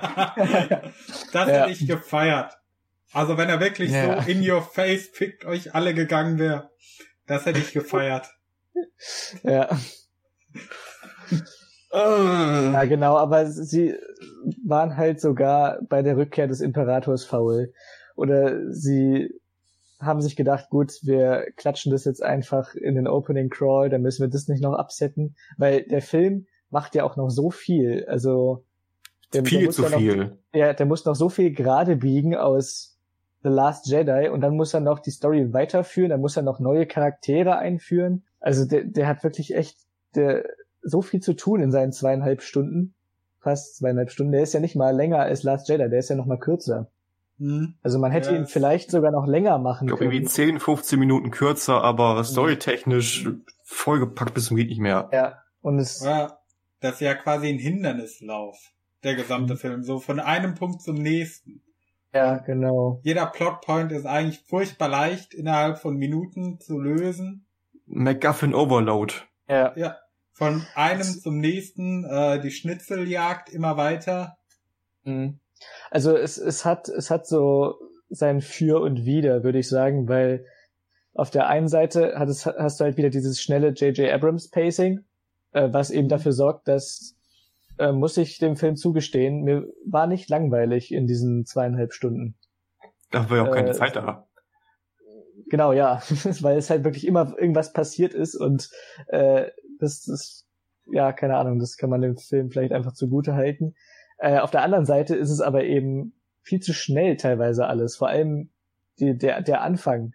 Der, das ist äh, ziemlich ja, chaotisch gepaced alles und, und doch äh, so viel Zeug, was abgesettet wird und was äh, gezeigt wird und, und es gibt wieder so viele Ortswechsel und so. Äh, und ja, genau, also man hätte den Film vielleicht schon noch ein bisschen länger machen können, äh, wenn man so viel da reinpacken will. Oder man hätte einfach Sachen nochmal rausnehmen können und anders machen können, ja. Vor allem allein, um jetzt so die Story-Synapsis irgendwie zu erzählen, müsste man eine halbe Stunde lang irgendwie, glaube ich, labern. Also das ist so vollgepackt mit mhm. Zeug, ist einfach nur viel zu viel. Mhm. Und das ist auch so der Knackpunkt. Ähm, klar, äh, die letzten Jedi, der Film hat sich in die Länge gezogen, ist nichts passiert. Ähm, Aufstieg Skywalkers, es passiert viel zu viel, viel zu schnell. Ja, genau.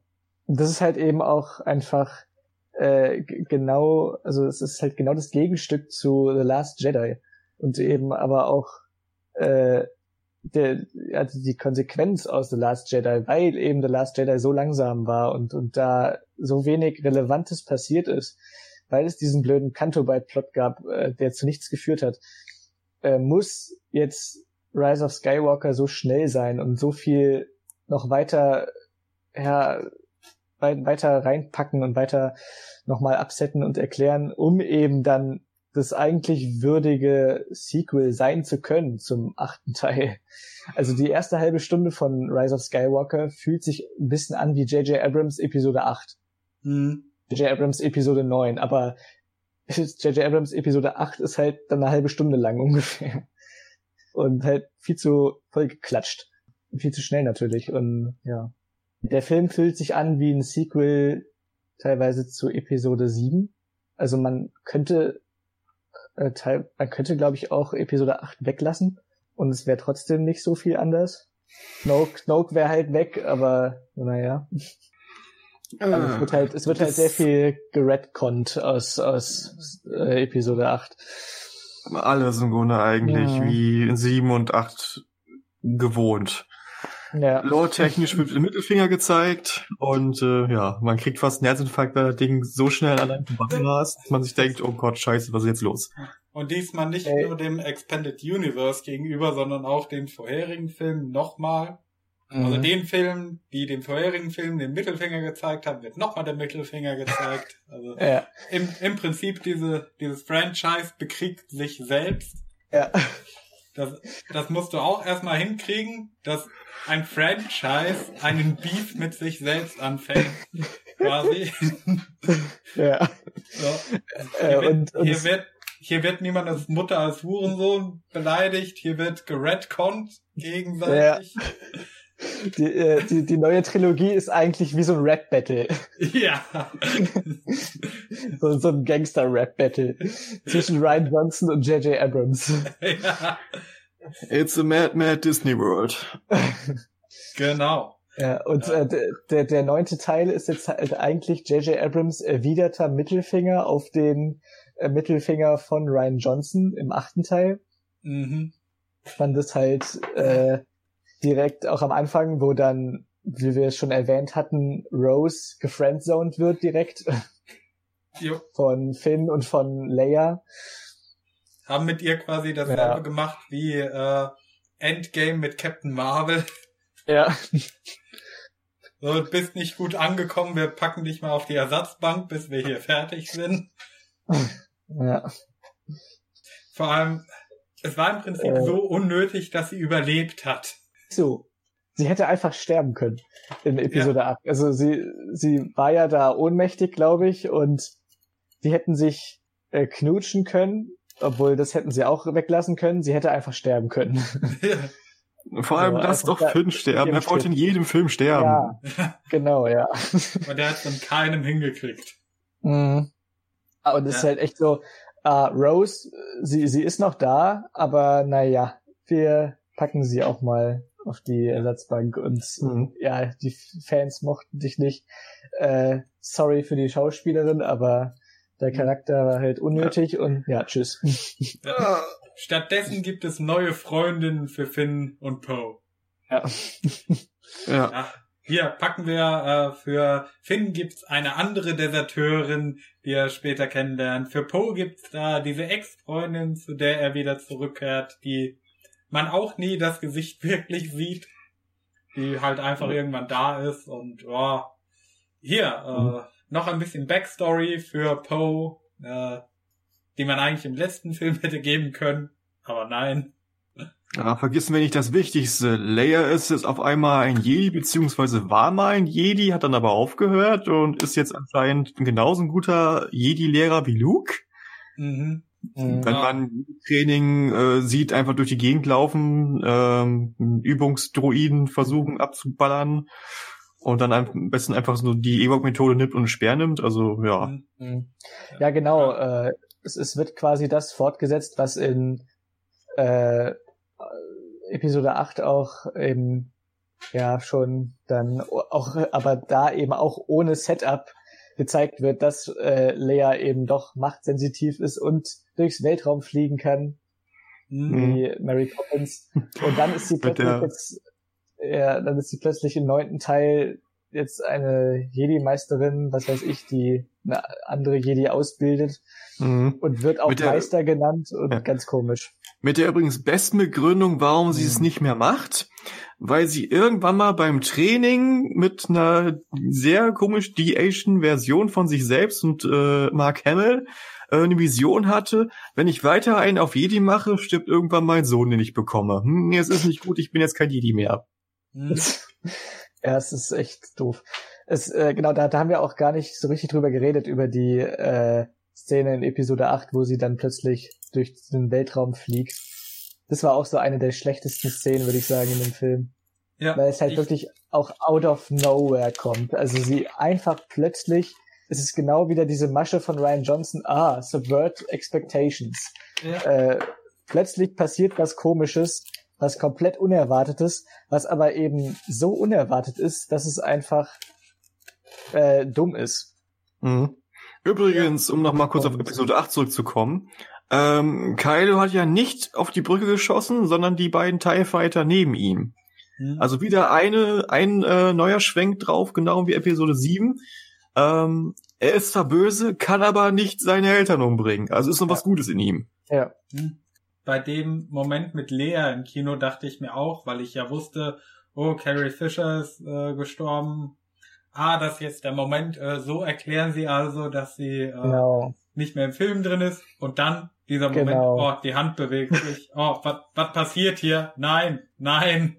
Ja, also, aufs falsche Pferd gesetzt. Ja, ich, ich meine, es wäre, oh, es wäre ein ziemlich abruptes Ende für sie gewesen, aber gut, wenn die Schauspielerin halt stirbt, dann muss man manchmal, äh, kann man halt manchmal nichts anderes machen, wenn man sie nicht halt durch äh, CGI ersetzen will, aber äh, dass sie dann doch so viel, so lange im Film war und dann am Ende nicht irgendwie gestorben ist, das, äh, da dachte ich mir, okay, Episode 9 wird interessant, was ihr mit ihr macht. Ja, genau.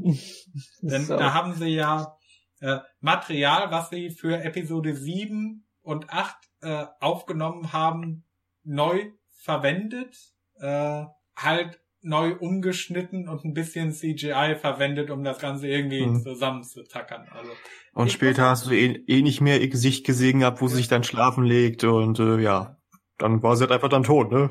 Mhm. Ja, also gegeben den, gegeben den Umständen fand ich das noch äh, dezent gemacht, wie sie dann gegangen ist. Ja, weil sie einfach alt war? Nee, weil, weil hat sie sich auch nicht, äh, sie hat sich doch auch angestrengt irgendwie mit Kylo ja. eine Verbindung aufzubauen. Ja, aber nur halt äh, telepathisch. Ja, telepathisch. Ich meine, ich, ich könnte es verstehen, wenn sie sagt, ja, weil die Dunkelheit in der Galaxie immer mehr zunimmt, dann verliere ich, verliere ich immer die Lebenskraft oder sowas. Aber äh, nö, die ja, muss halt die, einfach sterben, weil Plot. Ja. ja, die Kosten für den Skype Call sind halt einfach gestiegen. Ja, auch, auch die Macht wird nicht verschont von den äh, Kräften der unsichtbaren Hand des Marktes. Mhm. so läuft das.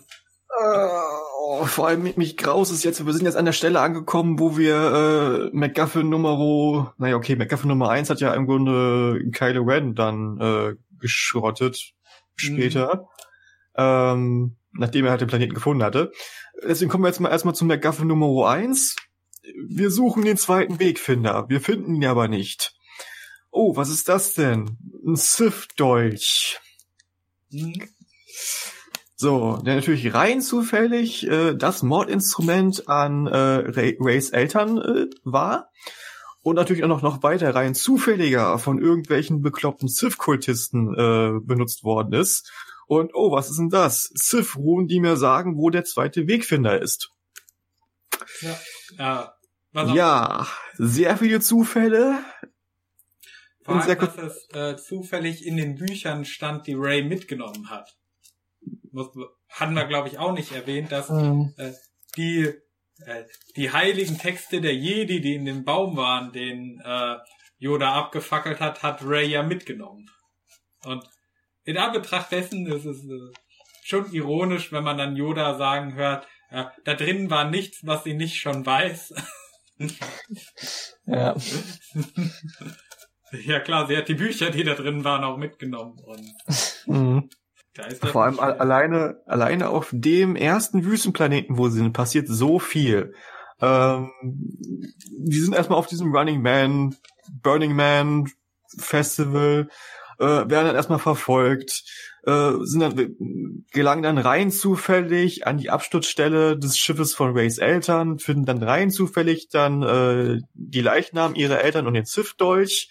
Ähm, Ray heilt diese komische Alienschlange, um zu zeigen, oh, guck mal, ich kann Machtheilung, was im Grunde jeder Jedi kann, Oh, ja. aber es nie angewendet hat. Was dann natürlich wieder Genau. später dann richtig relevant wird. Äh, Ja, das, das war so Ding. ein offensichtlicher Moment von, ah, das, das ist jetzt ein Setup für irgendwas, das im letzten Akt Ja. nochmal wichtig wird. Mhm. ja, Und es ist wieder, es ist wieder so komplett aus dem Ärmel geschüttelt. Jetzt haben sie wieder eine weitere Facette der Macht, sich einfach so zurechtgeschrieben, weil sie es vielleicht irgendwie brauchen. Also mit der Macht kann man die jetzt auch Wunden Machtheilung heilen gibt es ja auch. Aber es hat irgendwie kein Jedi Ja. jemals benutzt. Und äh, hat halt niemand das DLC gekauft. ist doch das Problem der Zuschauer, wenn die Oder falsch geskillt. was Disney anbietet. Äh, falsch geskillt, würde ich eher sagen. Die sind eher auf andere Machtfähigkeiten gegangen. wo, woher kann der Ray das plötzlich? Sie, sie kann es einfach so und Ja, komm, sie kommt am Anfang. oh ja, d- dieser Film vor allem, der hat das ja auf 11 hochgedreht, den Mary Sue Faktor.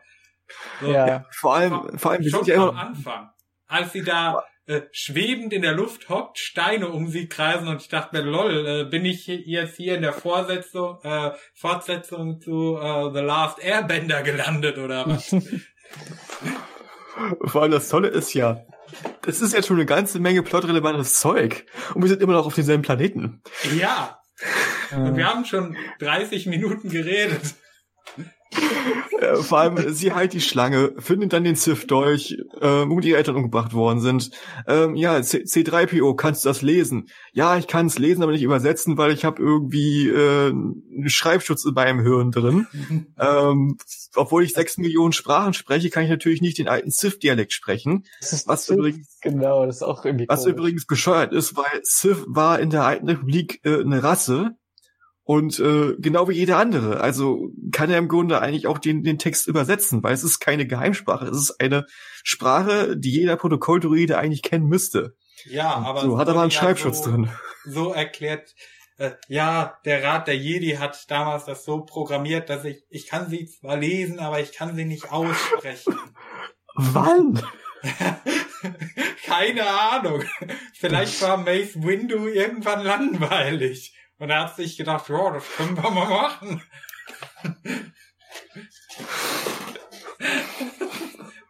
Ja, und, und irgendwie komisch auch, dass die Sprache der Sith äh, auch Sith genannt wird. Also wirklich im Film wird so literally gesagt, sie sprechen Sith.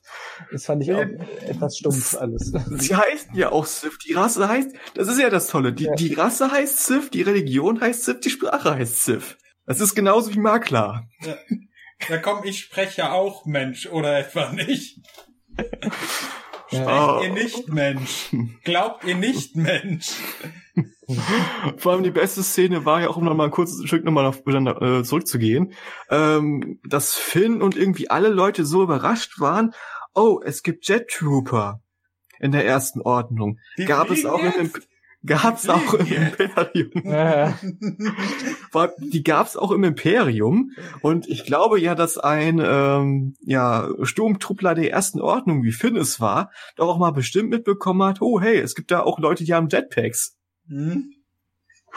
Also einfach so zu sagen, oh mein Gott, jetzt haben die auf einmal Jetpacks und fliegen rum. Das gab's schon seit Ewigkeiten. Übrigens, mir fällt gerade Ah. noch was auf aus äh, The Force Awakens. Äh, Finn war ja Sturmtruppler und am Ende äh, sind sie ja auf die Starkiller Base gegangen und äh, äh, er hat ihnen ja was vorgelogen, behauptet ja, er könnte das abschalten obwohl er nur äh, Ray äh, suchen wollte und da hat er erwähnt, dass er da nur äh, ja für die sanitären Einrichtungen zuständig war. Also gehört das zur Ausbildung der Stormtrooper, dass man mal auf ähm, Todesstern oder so irgendwo die Klos putzen muss? Vor allem dafür gibt's Druiden. Dafür Ja. gibt's ex explizit diese Mausdruiden. Ja. Also, ach, das ist. Ja gut, aber wenn Finn Hausmeister war, dann erklärt das, warum er die Jetpack Trooper nie gesehen hat. Naja, auf jeden Fall, C3PO kann das nicht übersetzen. Ähm, ja, Auftritt äh, Kylo, nee, warte mal, nee, nee, das war das war später gewesen, aber auf jeden Fall doch Auftritt Kylo und äh, halt äh, die Sith Helmboys von seinen Rennrittern und ähm, ja, Chewbacca stirbt oder stirbt nicht und äh, oh, macht Blitze. Alles immer noch in irgendwie ge- gefühlt fünf Minuten komprimiert Hm. und auf einem Planeten. Ja, Ja, genau, da, da das sollte ging eben so dann, schnell. Ja, da sollte eben auch abgesettet werden, dass Ray äh, eine gewisse Verbindung zum Imperator hat. Ach ja, jetzt stimmt ja auch. Sie treffen ja auch noch, noch so random auch noch mal auf, auf Lando Calrissian, Oh, der ja, auch hier ist irgendwo in der genau. Ecke sitzt. Ja, Ich wollte es gerade anmerken. der ist, der ist da einfach ganz zufällig auch auf diesem Planeten. Ach, ach hallo. Ja, hier, ich habe mit Luke damals nach diesem Ding gesucht. Irgendwann haben wir uns getrennt und ja, ich bin immer noch hier. Und ich denke, hast du nicht Besseres zu tun in den letzten 20, 30 Jahren, die da vergangen sind, seit ihr das gemacht habt? Anscheinend nicht. Äh, wahrscheinlich ein bisschen zu viel Spice konsumiert. Ja. Ich meine, bei Lendo könnte ich verstehen, wenn er da plötzlich so einen riesigen Harem aus Einheimischen um sich hätte und gedacht hat, oh, hier lebt sich gut, hier bleibe ich eine Weile. Oder so. Äh, Und vor allem am Anfang ist er ja noch äh, in Verkleidung.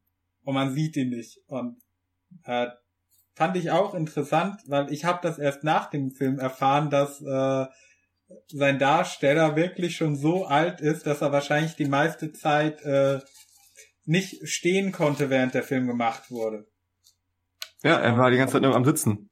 Ja, und selbst in den äh, Szenen, in denen es aussieht, als würde er stehen, saß er wahrscheinlich auf einem Barhocker.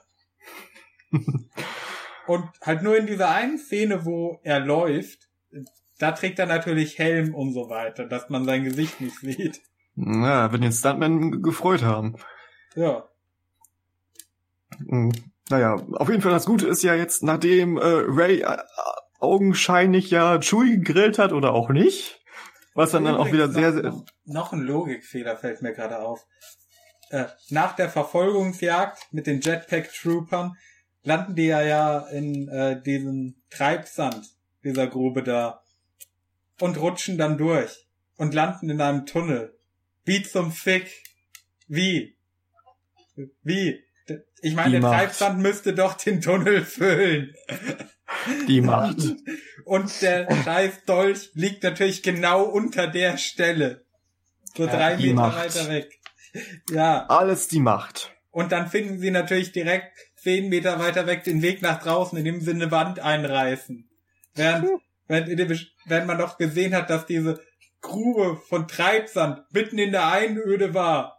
Da, da kann keine Wand sein, die nach draußen führt. Äh, Kontinuität ist super in dem Film. Was? Dieser Film hatte welche? Du lügst doch. Äh, naja, auf jeden Fall die super tolle MacGuffin-Reise geht ja dann weiter. Mhm.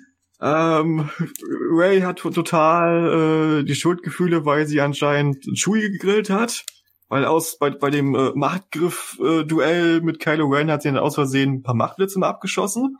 Was auch wieder so ein Moment war, oh, wir machen quasi jetzt dasselbe wie äh, Ryan Johnson mit dem Lichtschwert, aber in groß. Dass die beiden mit ihrer Macht dann dieses Raumschiff versuchen anzuhalten. Ja. Und natürlich rein zufällig äh, gibt es dann noch ein zweites Raumschiff, das genauso ausgesehen hat, was dann Chewie weggekarrt hat. Also ist er nicht tot. Was natürlich Ähm. keiner gesehen hat, der vor Ort war.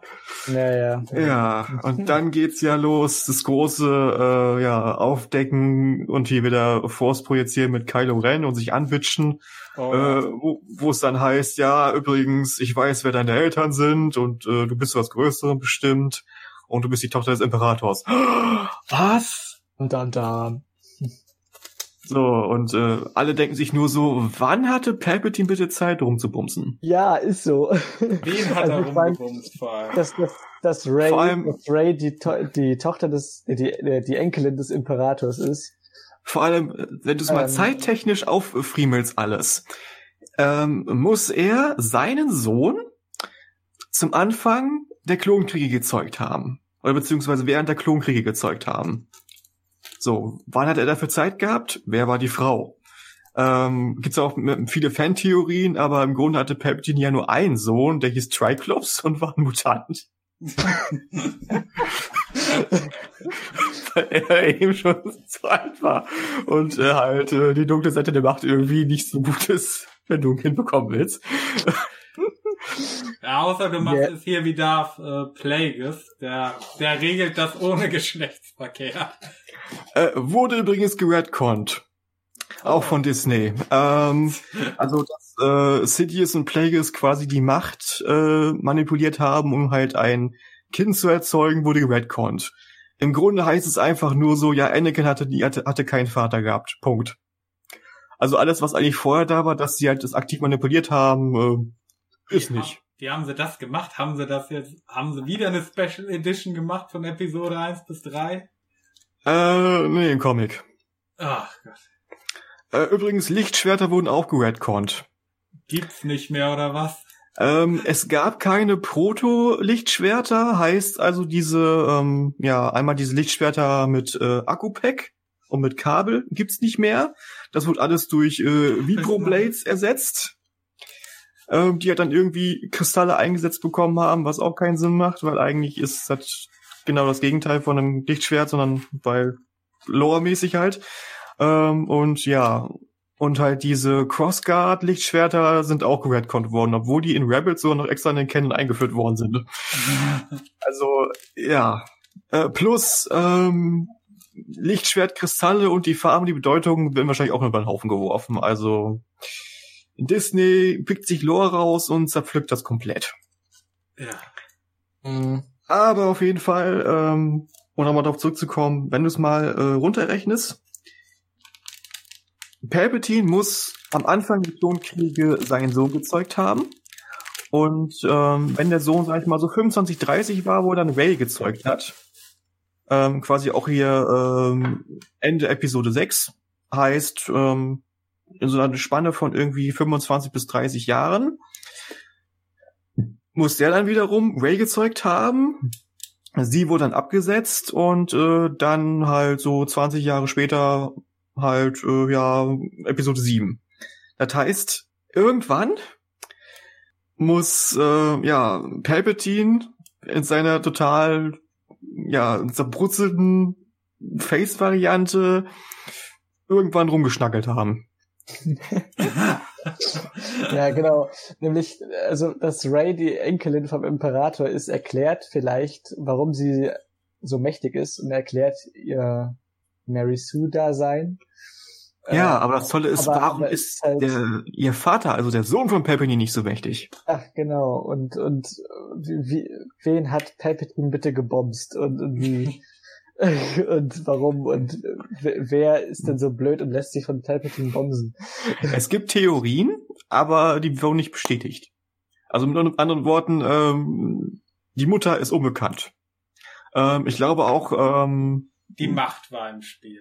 ja, also die, Mut also die Mutter von Ray ist auch unbekannt. Der Sohn hat, glaube ich, noch nicht mal einen Namen. Aber das ist auch nicht verwunderlich mal, wenn man mal zurückguckt. Ich glaube, irgendwie bis vor zwei, drei Jahren wussten wir ja auch noch nicht mal, dass äh, Palpatine mit, von- mit Vornamen Chef heißt. Also Ja, genau. ist, äh, ja, kein, keine Verwunderung dabei. Ähm, ja, also äh, es ist halt sehr, sehr seltsam, sich vorzustellen, wie halt, ähm, ja, Imperator Palpatine, beziehungsweise der Imperator Darth Sidious als, als Ghoul halt, ihr wisst schon. das, ist, das ist einfach sehr seltsam. ähm, was ich dazu da sagen muss, äh, ein kleiner Funfact nochmal zu Episode 3. Ähm, Palpatines Aussehen nach dem Duell mit äh, Mace Windu liegt übrigens nicht daran, weil er sich das Gesicht verputzelt hat mit seinen eigenen Machtblitzen. Äh, die Sith-Alchemie, die er benutzt hat, um sein Äußeres äh, zu maskieren, weil halt die dunkle Seite ihn halt auch deformiert hat, äh, wurde halt dann einfach äh, aufgelöst, weil es halt ähm, zu anstrengend war, das aufrecht zu erhalten. Ah. Und er hat es dann einfach nicht mehr gemacht, weil er sich gedacht hat, ja, jetzt bin ich eh hier äh, Imperator und kann sagen, ja, die Jedi haben mich hier deformiert und äh, ich bin jetzt ein totaler, ja, weiß ich nicht was, äh, äußerlich total verschrumpeln und verkrüppelt. Ähm, er sieht aus, als hätte ich irgendwie ein Zwergsprung. so.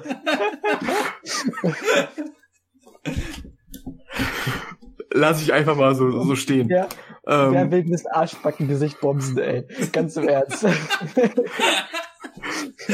Alle hat einfach nicht mehr für notwendig gehalten. Ich meine, erstmal, wann hat er Zeit dafür gehabt und wer bumst sowas?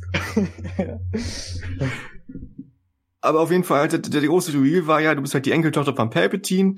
Ähm, ja, okay. Passiert. Ich meine, klar, die ganzen Fantheorien waren ja erst ja, ist sie eine Skywalker, ist sie eine Kenobi? Obwohl ich eher sagen muss, wenn sie wirklich eine Kenobi gewesen wäre, das wäre ein guter Plot gewesen. Ja. Weil ich glaube nicht, dass Obi-Wan 20 Jahre lang auf Tatooine äh, nur in seiner Höhle da rum, beziehungsweise seinem Hut da äh, rumgesessen äh, hat, Däumchen gedreht hat und nichts gemacht hat. Ah. Das werden wir ja erfahren, wenn der Kenobi-Film irgendwann kommt. Ja.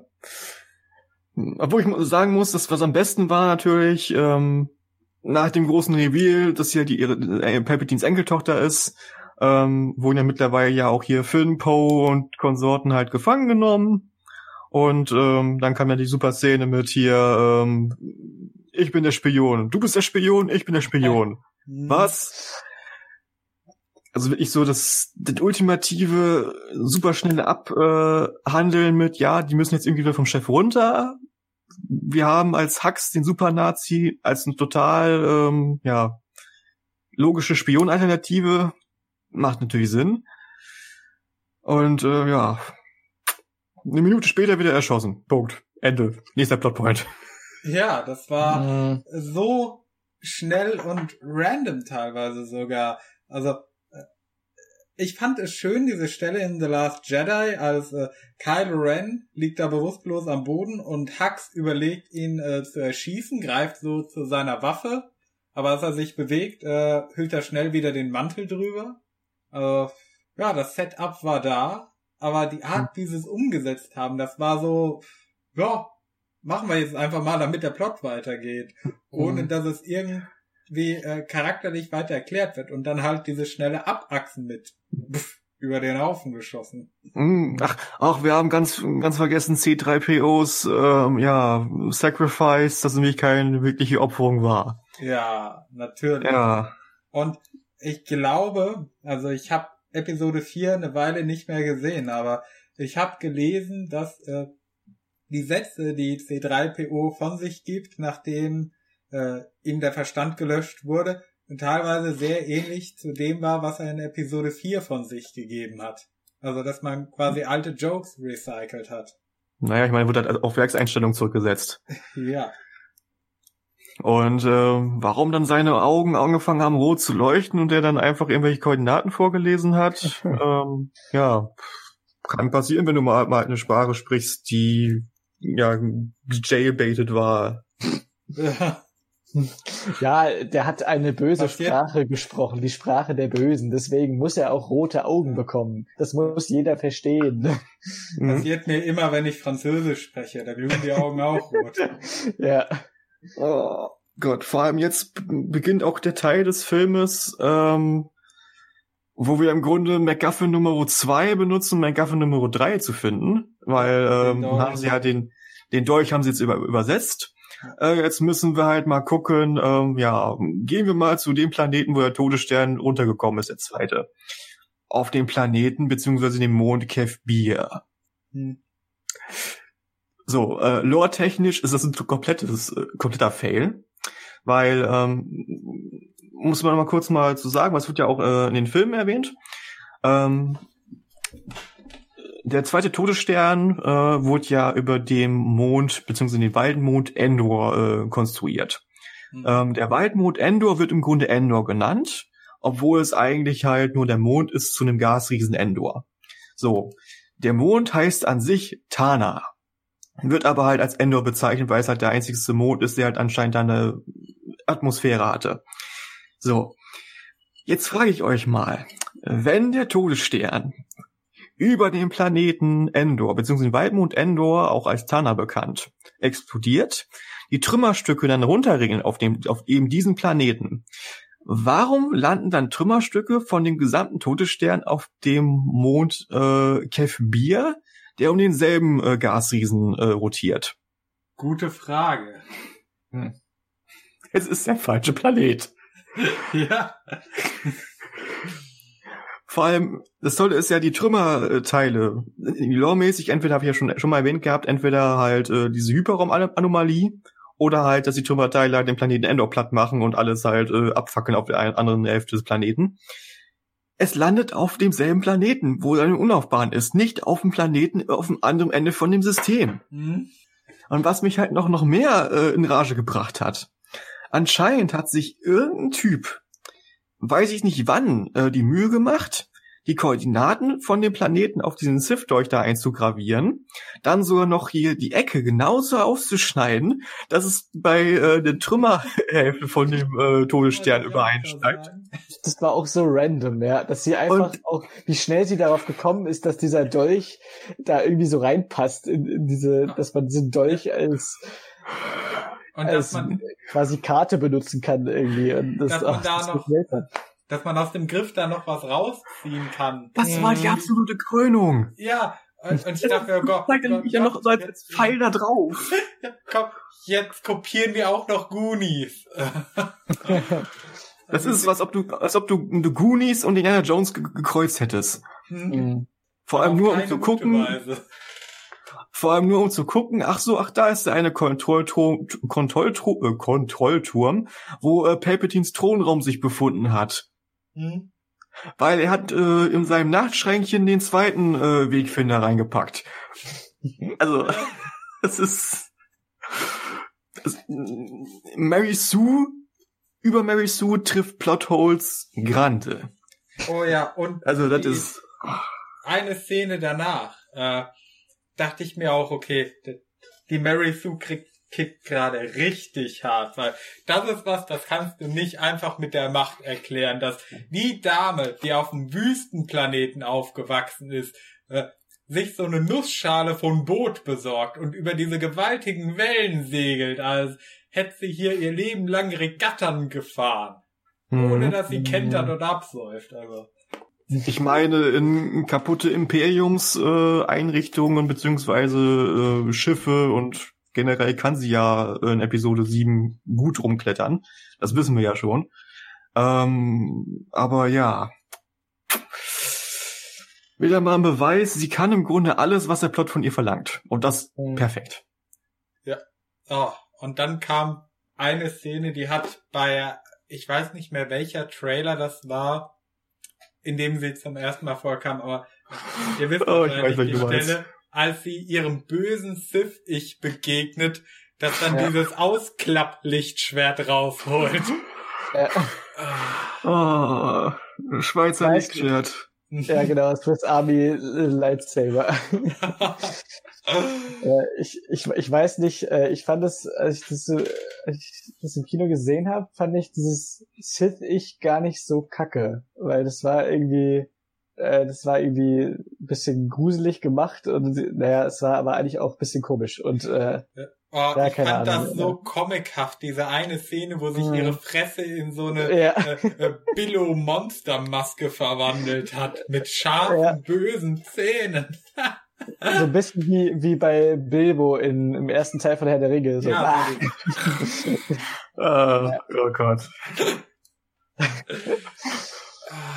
Ja, ich, ich weiß auch nicht. So im Nachhinein ist es doch eigentlich ja schon etwas lächerlich. Äh, vor allem es wird die Nummer noch besser. Hm. Ja, dann kommt erstmal der Kampf mit Kylo, der den Wegfinder zerstört. Oh nein, McGuffin Nummer 3, warum? Ja. Was hat die Welt hier getan? Wie soll ich jetzt irgendwie zu diesem Planeten hinkommen, der mich ich wahrscheinlich mit der Macht in- entführt? Hm, Jetzt muss ich ja mit Kylo reden. Wegfinder, den Kylo in seinem Schiff eingebaut hat. Aber vorher muss ich erst mit Kylo reden. Scheiße. Ja. Ah. Kein Bock. Ich wollte einfach diesen Wegfinder haben.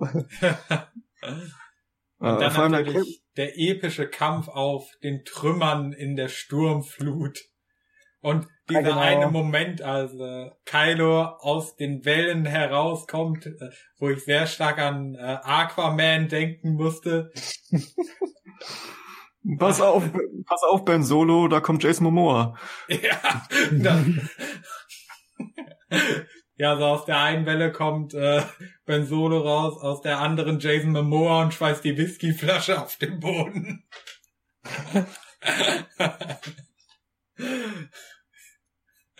Shit's about to get real. Äh, Vor allem, da haben wir eine richtig schöne Konfrontation zwischen Ray und Kylo.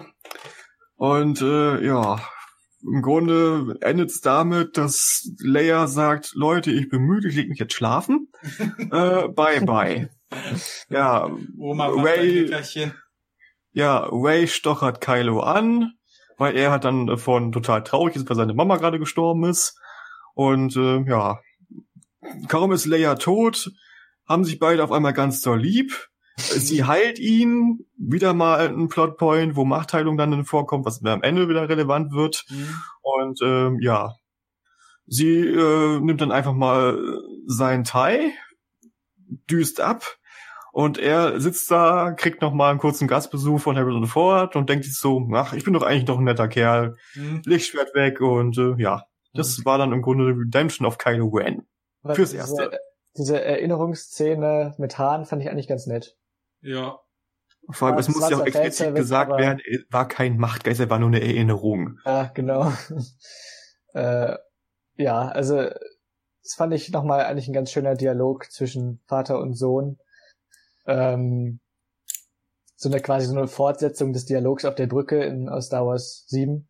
Hm. Äh, ja, genau. Und dann hat da ist eben nochmal diese, ja, die Arc von Kylo insofern ja, beendet, dass er wirklich Reue zeigt und sein Lichtschwert wegschmeißt und ja, und es wirklich bereut, dass er seinen Vater getötet hat. Hm. Da fand ich okay. Und Ja. an sich den, den, den Lichtschwertkampf zwischen Ray und Kylo fand ich auch ganz okay. Äh, obwohl es mich schon sehr an den Kampf zwischen Obi-Wan und Anakin erinnert hat, nur mit Mhm. Wasser. Es war halt eigentlich Ja. basically Mustafa, nur Wasser. Ja, Ein bisschen weniger gejumpe. kein High Ground oder Lava Ground, nur Ja, Sea genau. Äh, vor allem, was danach dann äh, war, fand ich auch eigentlich doch wieder so in die Kategorie, ja, Hauptsache mal Ryan Johnson nochmal Mittelfinger zeigen, weil äh, Ray hat sich dann hat sich ja dann gedacht, ah, okay, ähm, irgendwie geht's mir nicht so gut, meine zweite Meisterin ist tot und ich bin doch irgendwie so ein bisschen böse. Mach ich doch den, denselben Mist wie Luke, gehe auf den ähm, ja grünmilch titten alien planeten schotte den TIE Fighter ähm, ja, krieg dann einfach mal einen Monolog äh, von Mark Hamill, der ganz zufällig in die Kamera guckt und sagt hier, äh, das Lichtschwert ist die Waffe eines Jedi, das sollte man nicht wegwerfen. Ja. Echt, Mark? Bist du dir sicher? Willst du nicht Weil- nochmal den letzten Film gucken? ja. äh, eigentlich hätte, eigentlich hätte äh, Ray sagen müssen, oh hi Mark. Ja. doch mal. I did not gewesen. hit her, it's not true. I did it not. I did not. Oh, hi, Mark. That's Bullshit. oh, nee, oh hey Ray, oh hey Ray, ein Lichtschwert ist egal, sollte man mit Respekt behandeln. Mhm. mhm. Dann kriegt sie erstmal von ihm äh, als Machtgeist einen, einen kleinen Pep-Talk, dass sie doch mal lieber hier äh, äh, hier das zweite Lichtschwert von Leia mitnehmen sollte, weil aus irgendeinem Grund hat er das ja und dann auf einmal.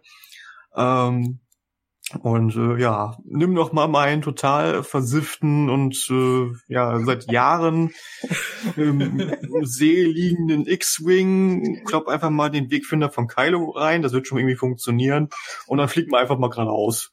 Ja, aber das war eigentlich ein Payoff äh, von dieser kurzen Szene aus Episode 8, wo der, wo Lukes alter X-Wing ja noch schon mal gezeigt wurde, kurz. Hm. Da lag er ja auch schon äh, da, genau, da, da lag er, da lag er im Wasser und ich dachte halt, oder Mann dachte erstmal, ah, vielleicht passiert da mit diesem X-Wing noch was. Und ich dachte halt auch wirklich, ah, vielleicht holt Ray dann diesen X-Wing raus aus dem Wasser, wie damals eben Luke auf Dagobah, äh, den glaube ich auch mal rausgeholt hatte. Hm. Er hat's versucht. Also, dass es quasi, ja genau, versucht hatte rauszuholen. Also, das ist quasi ein Callback oder auf, Luke auf, hat seine äh, Arc beendet, endlich diesen X-Wing heben zu können. ja, aber dieser Callback kam nicht mhm. in Episode 8. Aber jetzt kam er eben doch in Episode 9. Ja, genau, und äh, was ich noch sagen wollte, dass sie haben eben diese blöde Idee weitergeführt, dass äh, ja, dass äh, Machtgeister in die reale Welt eingreifen können und Luke kann als Machtgeist ein echtes Lichtschwert fangen hm. von Raid zugeworfen. Naja. Ja, was er aber eigentlich ja nicht darf nach den äh, Machtgeistregeln, genau. aber das ist ja anscheinend da eine Grauzone. Ja. Oh, und ich denke halt auch. Auf. Yoda hat auch hier Macht den Baum abgefackelt. Und ich, ich denke mir auch, Machtgeister sollten das nicht können. Also ich meine, ja. okay, wenn sie es können, äh, schön und gut, aber es ist gut, dass sie es nicht dürfen, weil es ist doch Quatsch. Machtgeister sollen eigentlich nur Mentoren sein und Ratgeber, die halt nur dann er erscheinen, wenn der Protagonist oder der Held in wirklich großen Schwierigkeiten steckt. Und die sollten nicht in die reale Welt eingreifen können. Das ist doch Bullshit. Dann kannst du doch alles relativieren mit diesen Machtgeistern. Dann brauchst du doch auch gar nicht mehr Leute zu töten. Weil mhm. Machtgeister sind ja eigentlich schon mal eine Relativierung zu Toden von Jedi und dass die dann auch noch so viel Power haben und in die reale Welt eingreifen können, das sorgt doch auch wieder dafür, dass du eigentlich nicht wirklich mitfieberst um Charaktere, weil sie ja dann eigentlich doch hm. als Machtgeister wieder auftauchen können und in die reale Welt eingreifen können. Wie ist, ah, es, wie ist es so schön? Nobody's really ever gone. Ah, genau. no one's ever really gone. Oder so. Um Plinke zu zitieren. Oh ja, das war schön. Ah. Uh, ja, und dann macht sie sich ja wieder auf den Weg nach Exegol, dem ja. Planeten vom, äh, dem bösen Sith-Planeten, den man nur mit dem Wegfinder finden kann. Mhm. Gibt aber vorher noch mal kurz äh, eine kleine Nachricht an die restlichen Leute weiter. Ey, äh, ich gehe jetzt zu den äh, bösen, bösen Leuten. Äh, wenn ihr Bock habt, kommt doch mal vorbei. Mhm. Ähm, Dann was, machen wir eine Party. Ja, was aber im Grunde dann auch wieder so ein, ein riesiges Logikloch bündelt. Weil ähm, einmal muss man ja verstehen, Exagol ähm, liegt ja im unbekannten Raum, das heißt, man hat keine Hyperraumrouten. Mhm. Das heißt, man muss halt irgendwie gucken, ist das was vorkartografiert oder kann ich irgendwelche Locations pinpointen. So.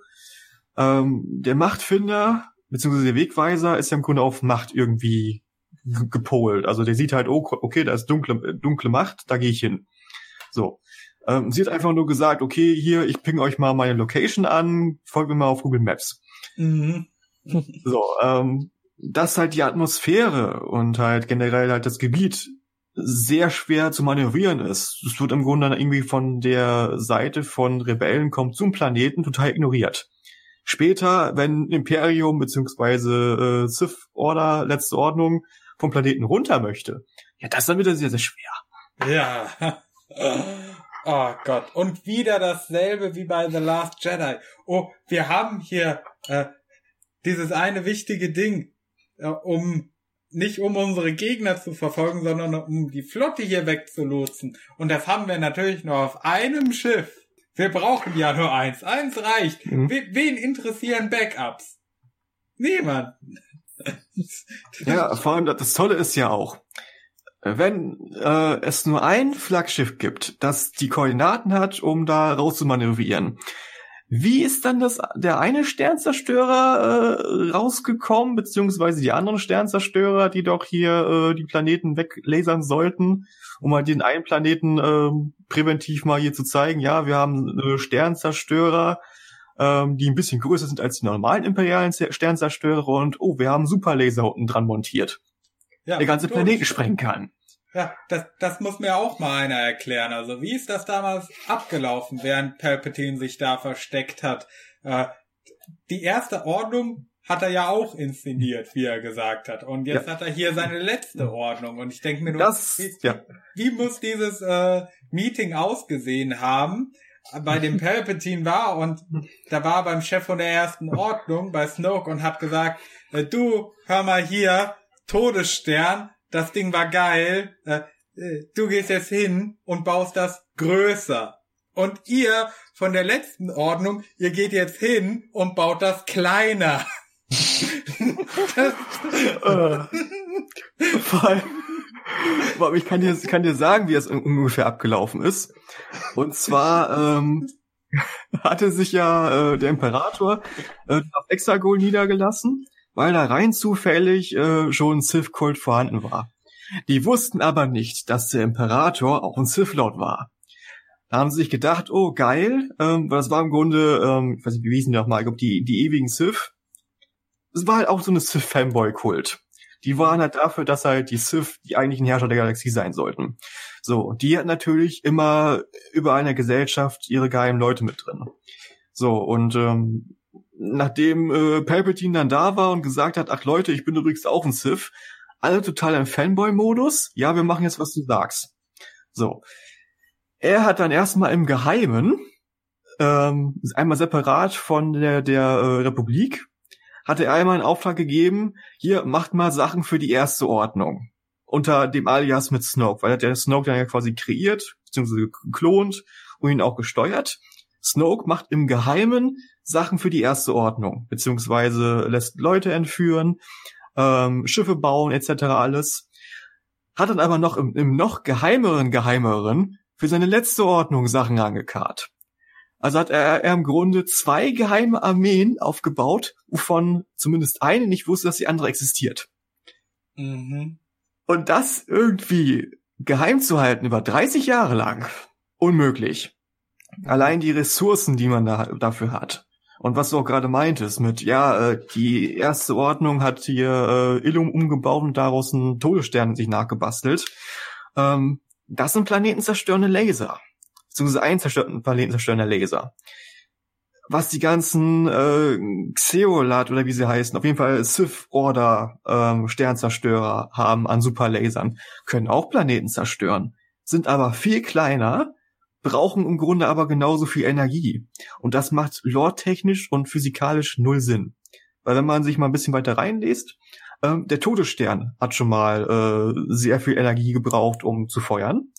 Ähm, die Eclipse, was ein Supersternzerstörer war, der auch einen Superlaser integriert hatte. Konnte keine ganzen Planeten vernichten, aber halt Kontinente und halt mehreren Schüssen halt die Kruste aufbrechen. Das heißt, was du nur für den Todesstern mit einem Schuss gebraucht hattest, hätte zum Beispiel der Supersternzerstörer Eclipse mit seinem Superlaser vielleicht 10, 15 Schüsse gebraucht. Und jetzt wollt ihr mir nicht ankommen, dass so ein Sternzerstörer, der ein bisschen umgebaut und moderner ist, mit einer am Hangar befindlichen Laserkanone ganze Planeten sprengen kann. Das Ding braucht Massen an Energie. Ja, Hm. so, so viele Dynamos, Hamster und Laufräder kannst du gar nicht kaufen, wie du brauchst, um das Ding zu Nein. betreiben. Eben nicht. Das, ah, so verrückt. Da, und äh, Vor allem vor allem wie die, wie die, äh, die, die Sternzerstörer dann so äh, Show-off-mäßig, ich glaube, das war sogar schon am Anfang vom Film, Ja, es so war direkt am Anfang. ja, aus dem Eis rausgebrochen Ja. sind aus dem Boden. Ja. Ich denke mir, warum baut ihr die Dinger unterirdisch? Warum habt ihr da, warum habt, warum offenbar im Eis eingefroren? What? What? Riskiert ihr damit nicht die Scheißdinger kaputt zu machen, wenn ihr erst durch die Bodendecke müsst? Und das Tolle ist ja auch ähm, allein äh, von der Infrastruktur. Sämtliche Sith Trooper, sämtliche ähm, TIE Dagger, die sie auch gebaut haben. Weil das ist auch eine super tolle Sache. Im Grunde besteht die gesamte Sith-Armee auch nur aus drei Typen von Sachen. Einmal äh, Sith Sternzerstörer, äh, TIE Dagger und Sith Troopern. Mehr gibt's nicht. Okay, natürlich noch ein paar Kommandoleute, aber äh, das ist im Grunde alles, was Palpatine sich ausgedacht hat, was er braucht, um das, das gesamte Universum äh, beziehungsweise die ganze Star Wars Galaxie dann äh, ja aufzuknacken und zu unterwerfen. Weil sein Plan war ja gewesen, jeder Planet, der nicht vor mir kuscht, den spreng ich einfach in die Luft. Deswegen hat er sich auch ein paar hundert Sternzerstörer gebastelt, die jeweils immer eine super Laserkanone hatten. Und was du auch gerade meintest, warum haben die es unterirdisch gebaut? Warum nicht oberirdisch? Warum nicht in der Atmosphäre des Planeten? Es ist ein unbekannter Planet. Er ist sogar noch durch mehrere Anomalien geschützt. Da hm. kommt niemand hin, der nicht weiß, wie man da hinkommt. Hm. Ja. Die sind halt einfach so da. Die wurden irgendwann im Geheimen von irgendwem, wem auch immer, gebaut. Äh, wo, wo, wo, kommen die ganzen Menschen her, die diese Raumschiffe alle bemannen sollen? Sind die alle irgendwie ferngesteuert oder haben die, also wahrscheinlich schon. Äh, das sind alles Sith-Jünger und halt andere Leute, die halt äh, Sith-Fanboys sind. Also das wird auch aufgeklärt, ähm, alle, die in seinem Kolosseum waren, waren Sith-Kultisten. Auch die ihn da mit den Schläuchen versorgt haben und die Klone da geputzt haben. Ähm, und ja, im Grunde alle Leute, die halt für die Sith waren, haben sich dann, dann heimlich dann da getroffen und auch teilweise auch sind, haben da gelebt, gestorben, gearbeitet neue Sith-Kultisten gemacht. Also es war im Grunde hier, ja, weiß ich nicht, Sekte halt.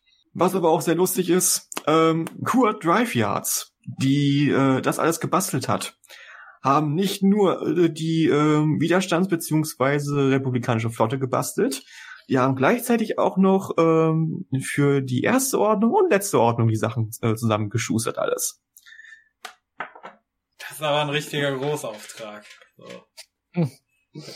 Vor allem, das, das, das sieht man ja nicht, wenn irgendwie Millionen über Millionen Credits und halt äh, Rohstoffe irgendwie in geheime Projekte fließen, um zum Beispiel auch so einen mega-klasse Super Sternzerstörer zu bauen, der 60 Kilometer groß ist, beziehungsweise mhm. breit. Das kriegt ja keiner mit. Oder irgendwie eine Flotte von mehreren hundert bis tausend Sternzerstörern, die ein bisschen größer sind als die normalen Sternzerstörer, aber halt vom Design her eigentlich im Grunde gleich sind. Nur halt mehr automatisiert und mehr Knarren. Ja.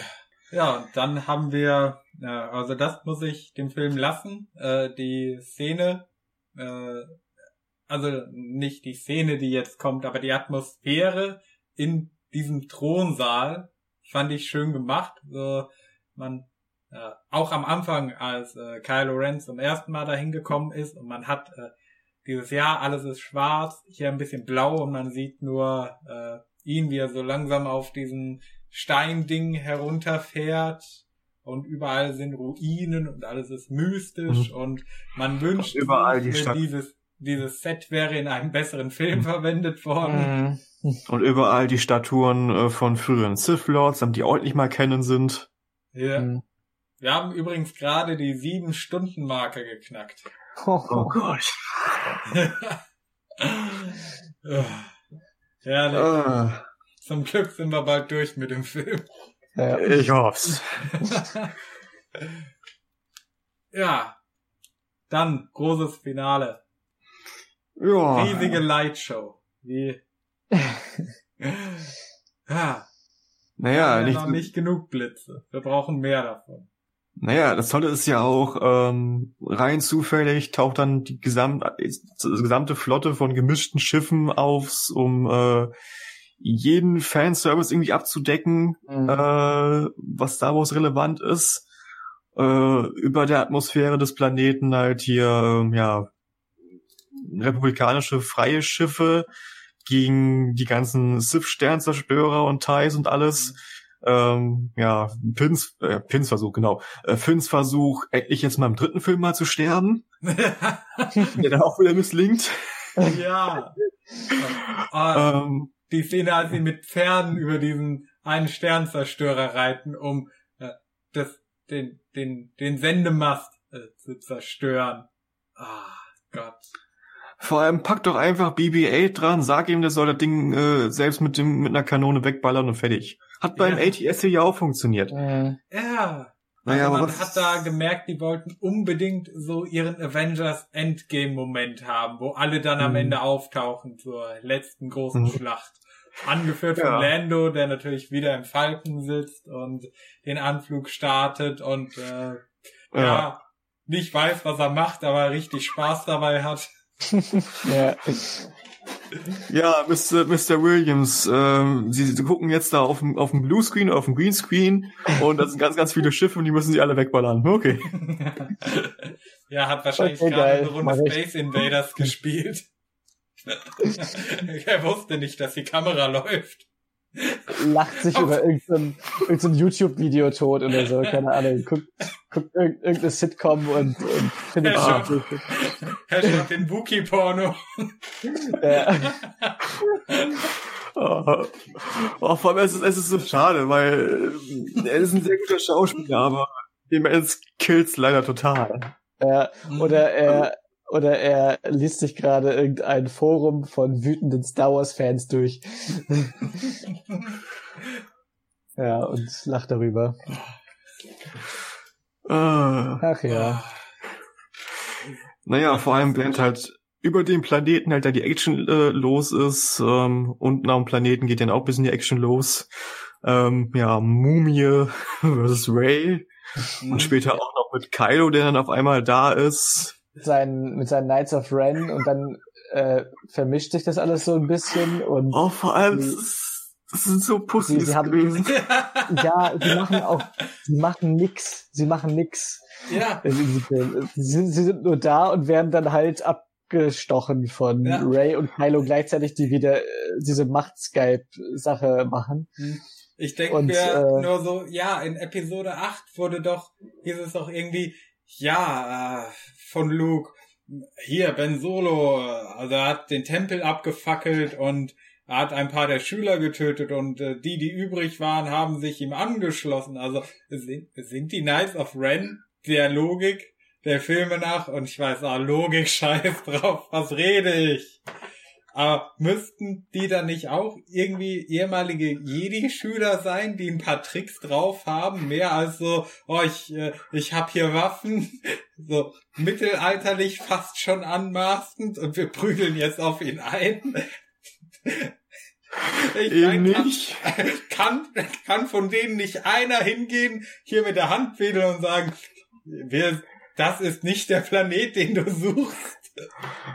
Vor allem äh, nach den Comics sind es ja noch nicht mal wirklich Jedi gewesen. Es sind halt einfach nur machtsensitive Leute, die sich gedacht haben, ja, dunkle Seite finde ich geil. Und äh, das ist, ich meine, in den Comics äh, können die schon wirklich gut reinkloppen, aber die kämpfen gegen einen Kylo Ren mit einem Lichtschwert und sind nach einer Minute alle tot. Also Ja. da haben selbst die die Prätor äh, bei Snoke länger durchgehalten. Ja, Mhm. und wie er sich dann mit diesem Skype-Call, mit diesem Macht-Call, äh, das Lichtschwert aus dem Arsch zaubert. Ja, möchtest du mal einen Zaubertrick sehen? Tada! Lichtschwert. Wunderbar. Und natürlich Mhm. die riesige Lightshow am Ende, als Palpatine mit seinen Machtblitzen die gesamte Flotte der Rebellion außer Kraft setzt. Mhm. Da dachte Ja. ich, oh ja. ja, ja. Vor allem, ich wusste gar nicht- den Todesstern auch selber antreiben. Einfach Ja, Finger in die. Steckdose schieben. Vor allem, ich wusste gar nicht, dass seine Machtblitze ionische äh, Fähigkeiten haben. Also, eigentlich soll es ja nur elektrisieren und nicht irgendwelche Ja. Sachen außer Kraft setzen. Aber was soll's? Machtkraft halt, ne? Halt die Macht. Die kann es. Hm. Vor allem das Tolle ist ja auch, ähm, was Ray ja in Machtheilung eingeführt hat, kann ja auf, konnte ja auf einmal dann Palpatine auch als äh, Macht beziehungsweise Lebensabsorption. Hm? Weil er, hat- er hat ja dann die beiden ausgezuzelt und wird dann von 120 Jahre alte verbrannter Mumie zu einfach nur einem 80-jährigen Rentenoper. Hm? So, der ordentlich ein bisschen hier Elektrizität in den, in den Fingern hat. Hm? das Tolle ist, loremäßig ist es eigentlich eine Fähigkeit, die alle Sith können. Äh, nicht nur halt wie, wie Machtblitz und halt auch äh, Würgen und alles, teilweise auch Machtgenickbruch. Ähm, Lebensentzug oder Lebensabsorption ist sogar eine passive Fähigkeit, die Palpatine immer hatte.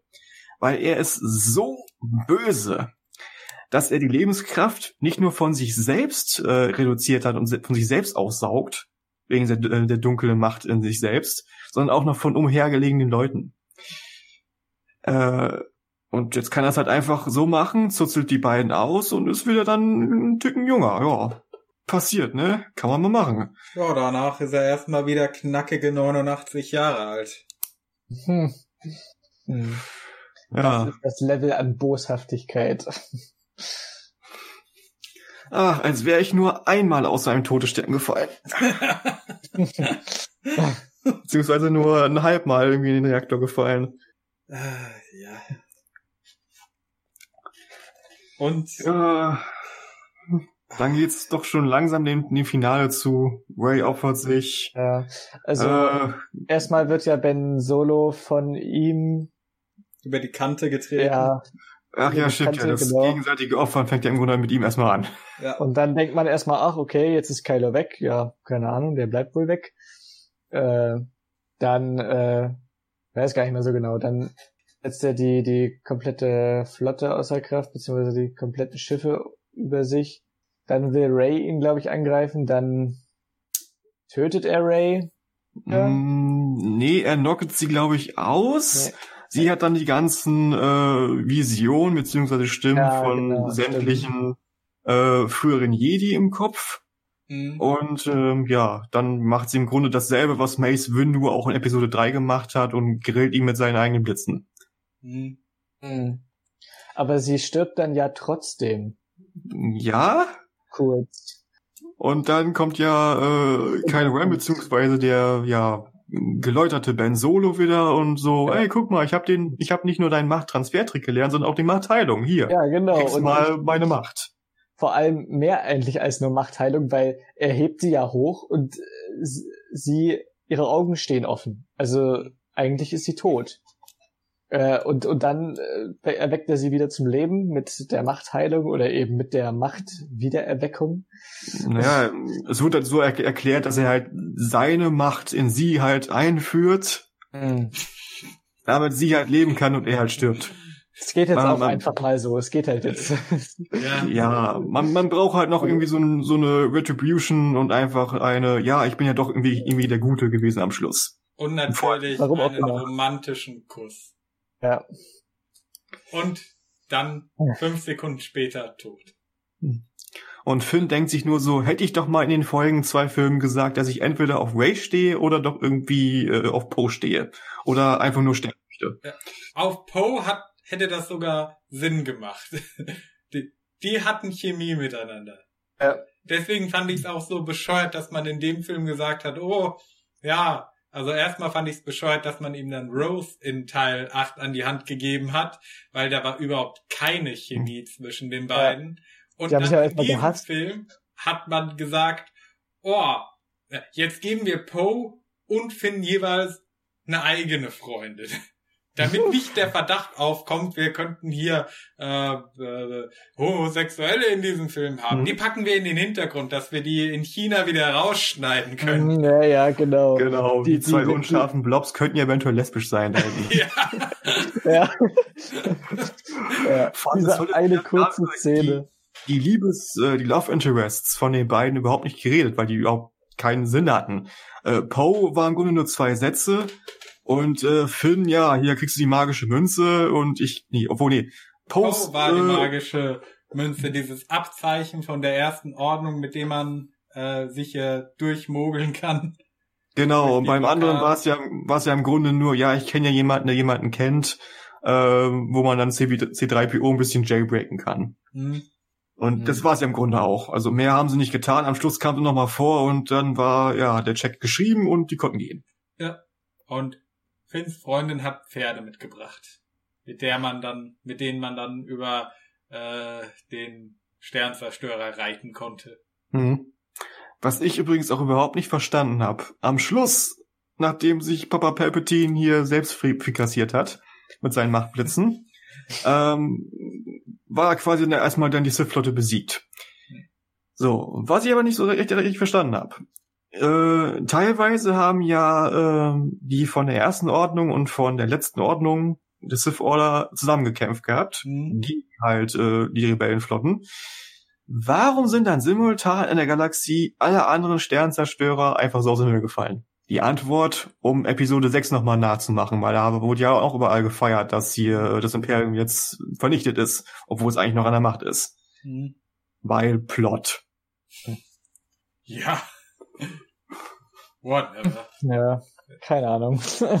Quasi wie so ein äh, Game of Thrones Staffel 8 Moment. Ja, töte den Nachtkönig und alle anderen sterben auch. ja, genau. So ein Vi- Videospiel-Moment einfach. Töte den Anführer und alle anderen NPCs äh, fallen auch um.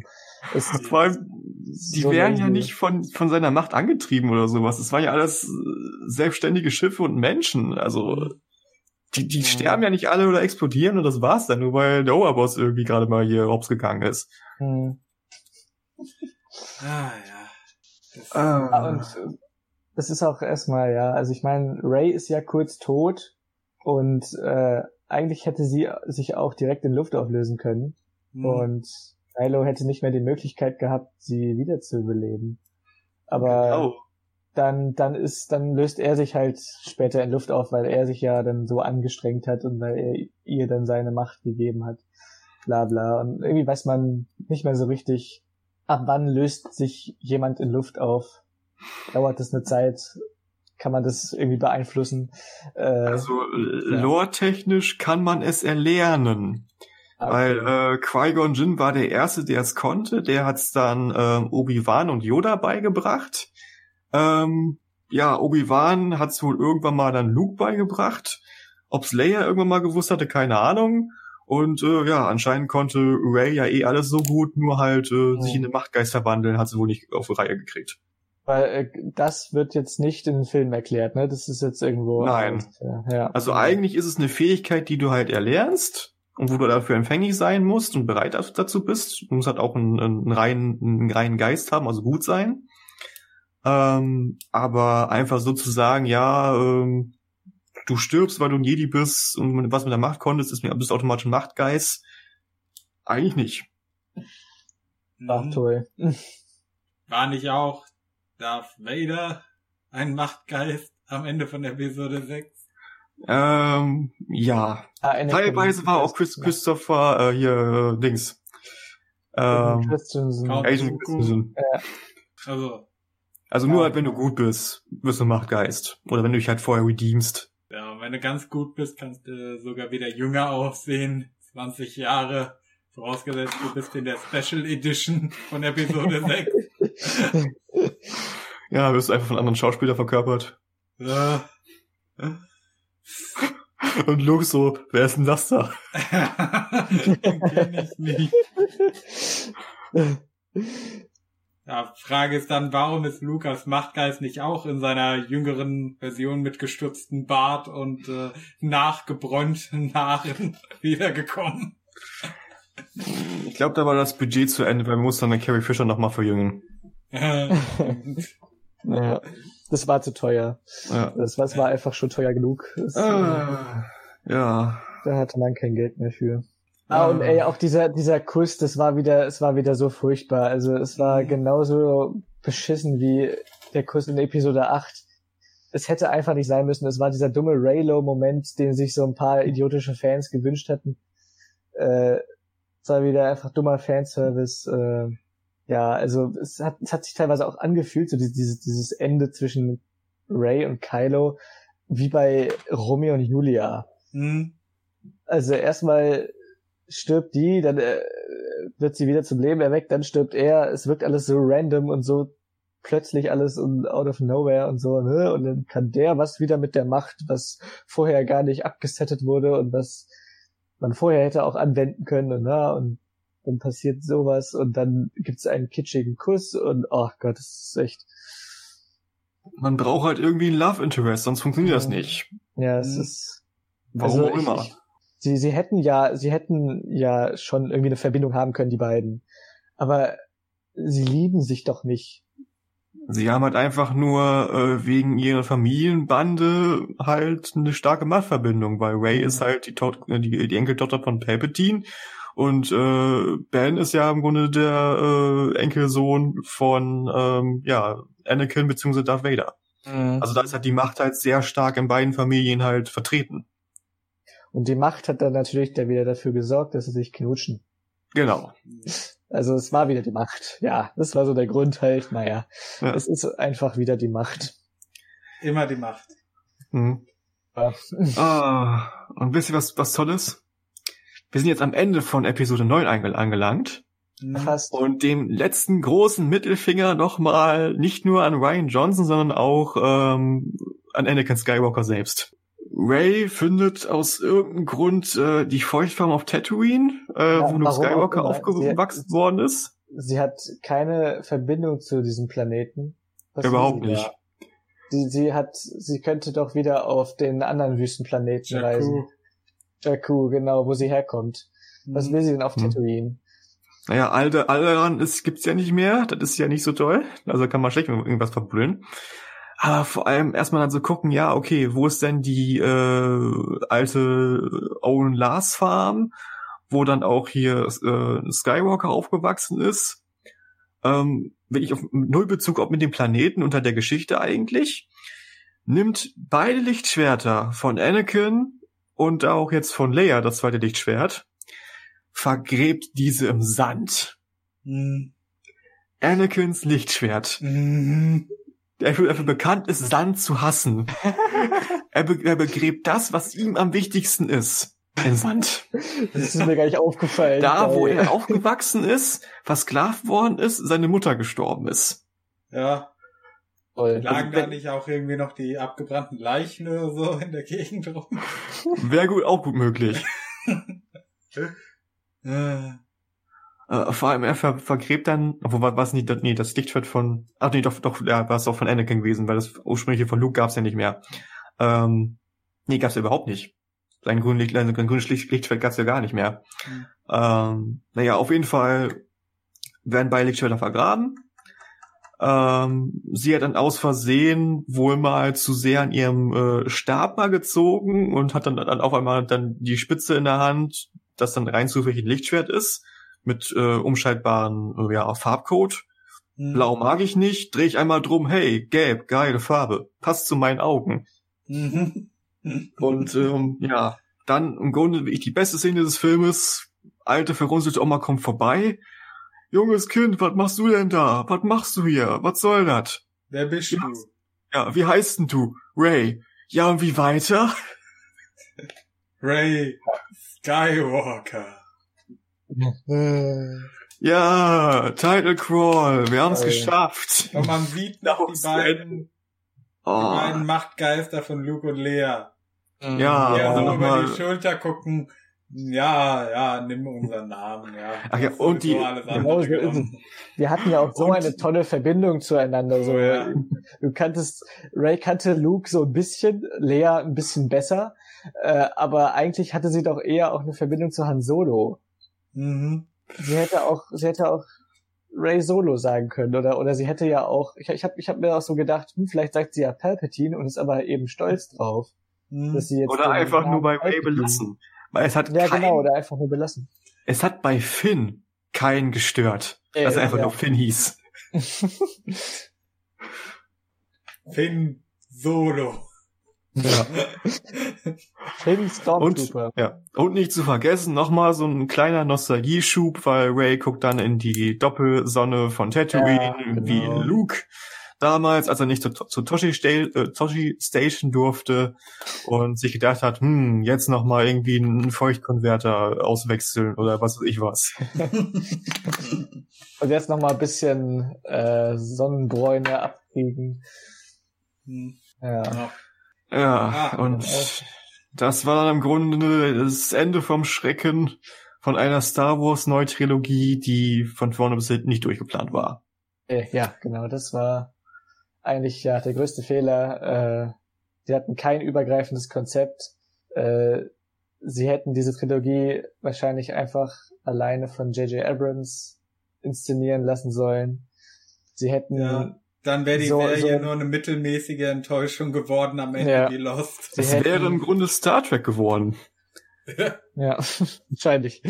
Genau, sie hätten äh, Ryan Johnson, also halt so jemanden auch wie Ryan Johnson, so einen Writer-Director, der eben seine Vision durchsetzen will, hätten sie keinen zweiten Teil einer Trilogie inszenieren lassen sollen. Hm. Der hätte einfach seine eigene Trilogie bekommen sollen. Es wäre fein gewesen, alles okay. Ja, sein Die kann man dann auch- Spin-off-Movie.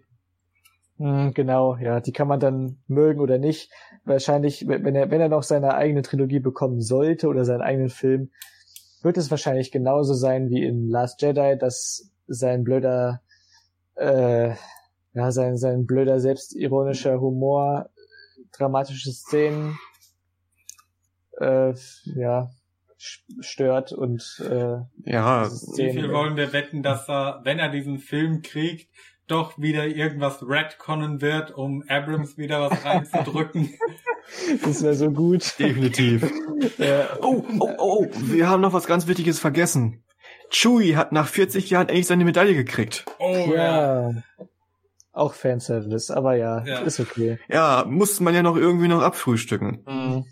Aber ich bin auch äh, sehr drauf gespannt, was jetzt noch in Zukunft an äh, Bildbänden, äh, weiß ich nicht noch, was irgendwie rauskommt, Comics, ähm, eventuell in Animationsserien oder sonst irgendwas und die gesamten Löcher, die jetzt diese Trilogie geschaffen hat, irgendwie zu stopfen und damit Sinn zu machen.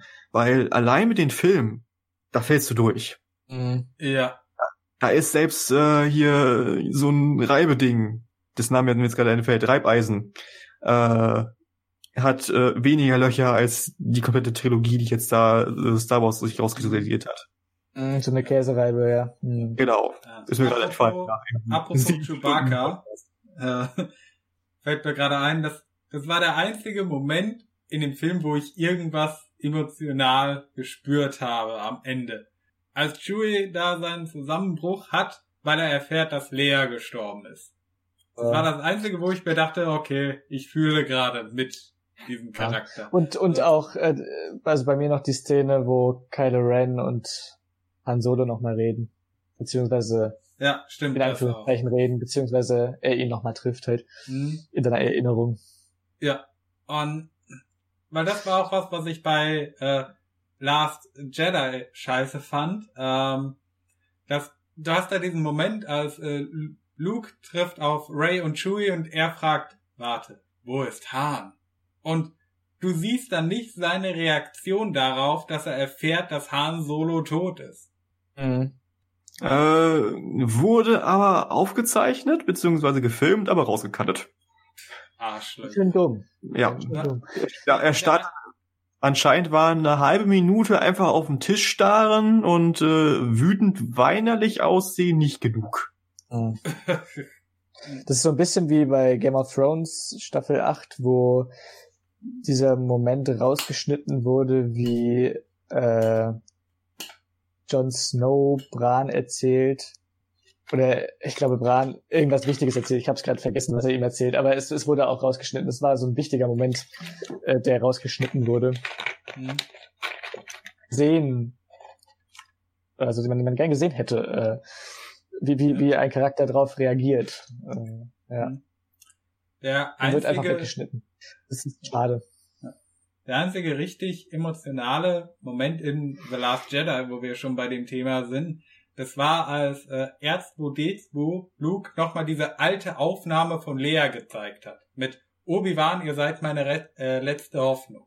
Oder letzte Rettung. Ja, ja, genau. Das war, das war auch wieder einer der wenigen Fanservice-Momente, der gut angelegt war.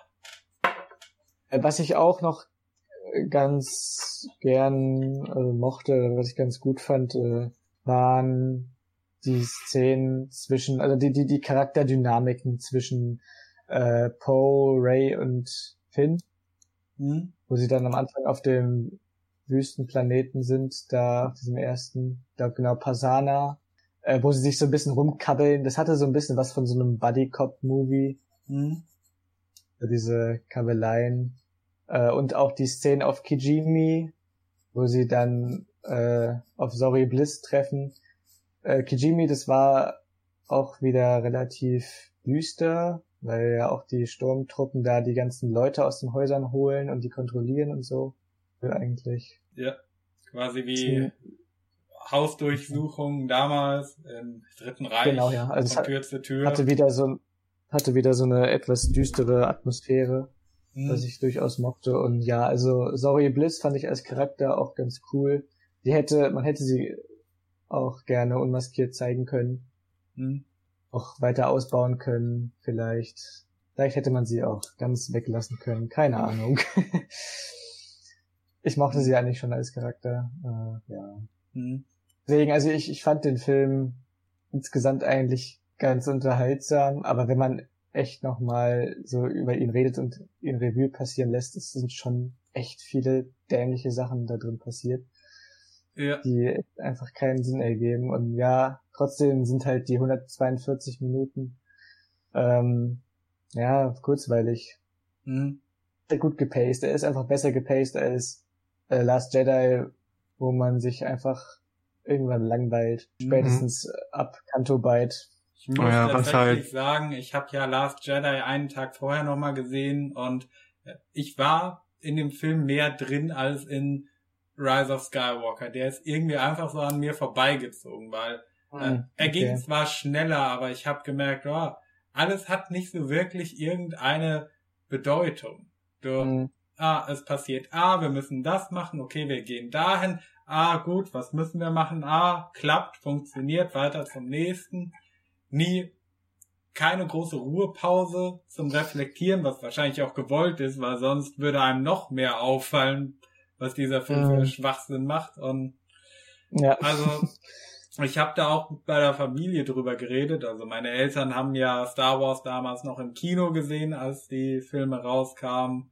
Mein Bruder auch großer Fan äh, von den Filmen und allem anderen drum und dran. Äh, Vielleicht hat man ihn irgendwann vor fünf Stunden oder so mal im Hintergrund brüllen gehört, während er Fortnite zusammenscheißt oder so ähnlich.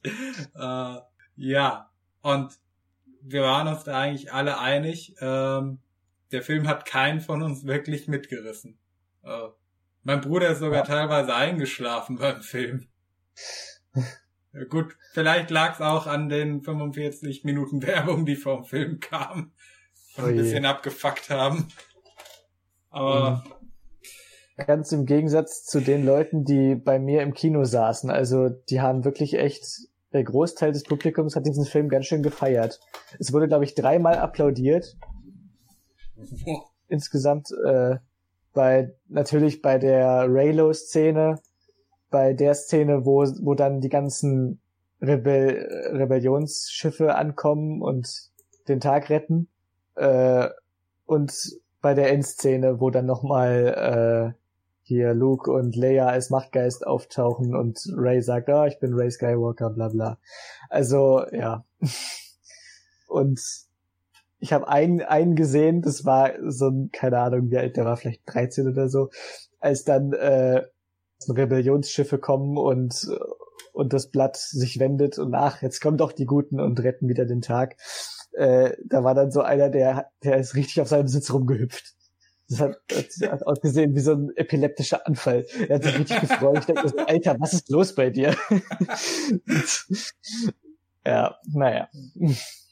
Ah, äh, interessante Sache, bevor ich es vergesse. Ähm, der Film hat ja äh, auf Rotten Tomatoes eine relativ gute Wertung von den Zuschauern mit äh, 86 Prozent, während die äh, Kritiker, die verifizierten Kritiker, ihn nur bei um die 55 sehen. Und ich bin auf eine interessante Videoreihe gestoßen von einer Dame namens Shyla Alien. Äh, ich gebe euch mal den Link zum Kanal. Die hat eine Reihe von Videos gemacht äh, zu dem Thema und ein Timelapse der Rotten Tomatoes Seite und man sieht quasi, äh, wie diese, wie dieser äh, Audience Score, also die Wertung der Zuschauer, konstant bei 86% eingefroren ist. So, die Anzahl der Reviews, die reinkommen, steigt von um die 7000 bis über 30.000 an, aber die Wertung bewegt sich kein Stück bei den Zuschauern, äh, während die von den Kritikern teilweise zwischen 54 bis 57 äh, läuft. Das hatte ich auch vor Stunden mal erwähnt, ähm, dass äh, Rotten Tomatoes wurde 2016, glaube von Fandango aufgekauft und der Leiter von Fandango, ähm, das wird im Video aber auch nochmal erwähnt, äh, weil der Name mir gerade nicht einfällt, der war früher mal Executive äh, bei Disney für deren Online-Department. Deswegen steht gerade der Verdacht im Raum, dass äh, Disney, äh, bäh, Disney, genau, Disney. Disney. das Disney da ein paar Strippen gezogen und gesagt hat, hey, äh, wir wollen, dass, dass das hier kein Desaster wird. Äh, äh, friert den Score mal einfach ein beim aktuellen Stand. Hm, mysteriös. Ja. Ob das die große Maus macht? Ja. Zuzutrauen ist es dem Unternehmen. Zufall, ich glaube nicht. ich auch nicht. Hm. It's off topic, ich sehe gerade hier, Cats hat tatsächlich auf Rotten Tomatoes noch 20 Prozent. Das wundert mich. Oh da ist faule Sauerei im Spiel. Ja. Das kannst du nicht auf die Macht schieben. Also gewaltige Donnerblitze, nee. Leute von den Toten zurückholen gerne, aber das nicht. Äh, wahrscheinlich wird die Bewertung bald auch noch geupdatet. Ja. oh, ja. So, Freunde, wir sind bei über siebeneinhalb Stunden Aufnahme angekommen. Oh Gott, oh Gott, oh Gott.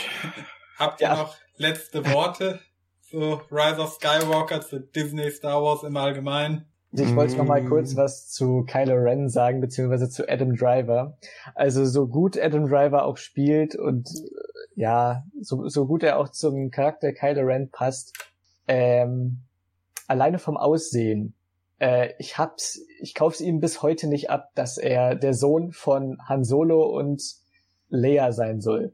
Hm es ist einfach, ich hab's äh, so in Episode 7 konnte ich es irgendwie nicht richtig glauben. Äh, und ja, ich weiß nicht. Es, es wirkt für mich irgendwie nicht, nicht wirklich äh, ja, organisch oder keine Ahnung. Ich kann ich kann es ihm einfach von, vom Aussehen nicht abkaufen, dass es der Sohn von den beiden ist. Keiner aber nein, hat auch schwarze Haare wie er. Ja, genau. Es ist Einfach mal gucken, äh, wie lang der kleine, äh, wie lang der Nagel am kleinen Zeigefinger ist. Ob das für äh, so ein Koksen reicht. Wenn ja, dann ist er definitiv zumindest ja. äh, der Sohn von Carrie Fisher. ja, muss man doch mal drauf achten, wenn also, man nee. die ganze Trilogie noch mal guckt. Ich weiß nicht, ob es ein Close-Up äh, auf Kylo Rens Hände gibt, aber naja, mal schauen. Aber wer weiß, vielleicht kommt auch einfach so die Darth Vader Seite mehr durch. Dann hat er so ein bisschen mehr was von Chris, äh, hier von Hayden Christensen. Ich will mal Christopher Hayden sagen. äh, äh, ja. Oder was weiß ich, weil sein Familienstammbaum kommt ja eh irgendwie aus dem Nichts. Also die Macht hat anscheinend irgendwie keine Vorliebe für Haarfarbe, Gesichtsstruktur und generell irgendwie, ja, Aussehen. Die Macht kann mhm. Haare färben. Ben, noch abschließende Worte? Ah, ich bin einfach nur froh, dass wir jetzt durch sind. Ich, ich rede, ich rede sehr gerne über Star Wars, über gutes Star Wars. Mhm. Und äh, ja, es hat sich sehr lang gezogen. Ich hatte auch jetzt sehr viel zu meckern gehabt, beziehungsweise generell mal zu erzählen zu Star Wars, auch ein paar Sachen von der Lore, für Hintergründe etc. Und ich hoffe einfach mal, das hat jetzt nicht die Leute irgendwie verstreckt oder die sind schon eingeschlafen. Ähm, aber es ist einfach mal interessant nochmal zu wissen, wie halt eigentlich die ursprüngliche Vorlage von Star Wars äh, war beziehungsweise ist im Vergleich zu dem, was Disney sich daraus fabriziert hat. Also ich weiß bis heute nicht, was sich Disney gedacht hat, wirklich hier zu sagen, wir scheißen auf 30 bis 40 Jahre lang super Lore, mit der wir sehr viel anfangen können und klatschen einfach irgendwie unser eigenes Zeug in das keinen Sinn macht. Mhm. Ähm, Im Nachhinein patchen sie es ja jetzt nach und nach durch Bilderbände, Comics, Enzyklopädien etc. Also alles, um im Nachhinein noch, noch mal zu sagen, ja, aber die ganzen Plotholes in den Filmen, die können wir erklären mit den und den Sachen, die wir jetzt nachreichen. Also es war um, eigentlich um Geld abzugreifen. Genau, eigentlich, ich glaube, es war wirklich. Absicht. Absicht. Sie haben, sie haben die die Lore haben sie für nichtig erklärt, um eigenes Zeug äh, sich irgendwie aus dem Ärmel zu schütteln und äh, das eigene Zeug trieft aber von Lücken und und Implausibilitäten und dann sagen sie, naja, hier könnt ihr euch noch ein paar DLCs kaufen, um diese Lücken dann hm. zu füllen, wenn ihr wollt. Nicht, ja, nicht zu ja. vergessen, ist trotzdem noch vage an äh, die Originallore angelehnt. Aber natürlich dann wieder so, dass Disney sagen kann, ja, ist aber doch trotzdem unsere eigene Interpretation davon. Ja, ja, bla bla, genau. also sie klauen auch noch äh, von der Lore, die sie eigentlich für nichtig erklärt haben. Genau. Also eigentlich echt eine ziemliche Frechheit. Wahrscheinlich müssten sie dann äh, zum Beispiel, wenn sie irgendwas von Star Wars Büchern übernehmen, direkt äh, den Autoren von den Büchern Geld dafür zahlen, dass sie mhm. deren Figuren verwenden und so weiter. Oder Tantiemenrechte, irgendwas in der Richtung. Und deswegen schustern sie da irgendwie ihre eigene Frankenstein-Version zusammen aus allem, was mhm. da irgendwie mal im Raum stand. Mhm. Äh, es gäbe noch so viel noch im Detail zu erzählen, nicht nur zu den neuen äh, Star Wars Filmen, auch generell, sag ich mal, die Lore-Entscheidungen, die sie getroffen haben. Aber ich glaube, dann würden wir diesen Podcast wahrscheinlich noch mal um die äh, doppelte Zeit irgendwie verlängern und das muss nicht unbedingt sein. Äh. Ja. Ja, Leute, in äh, 20 Stunden ist das Jahr vorbei. Wir haben 4 Uhr morgens am 31. Dezember. Ja. Geil. Oh. Ja, längste Folge.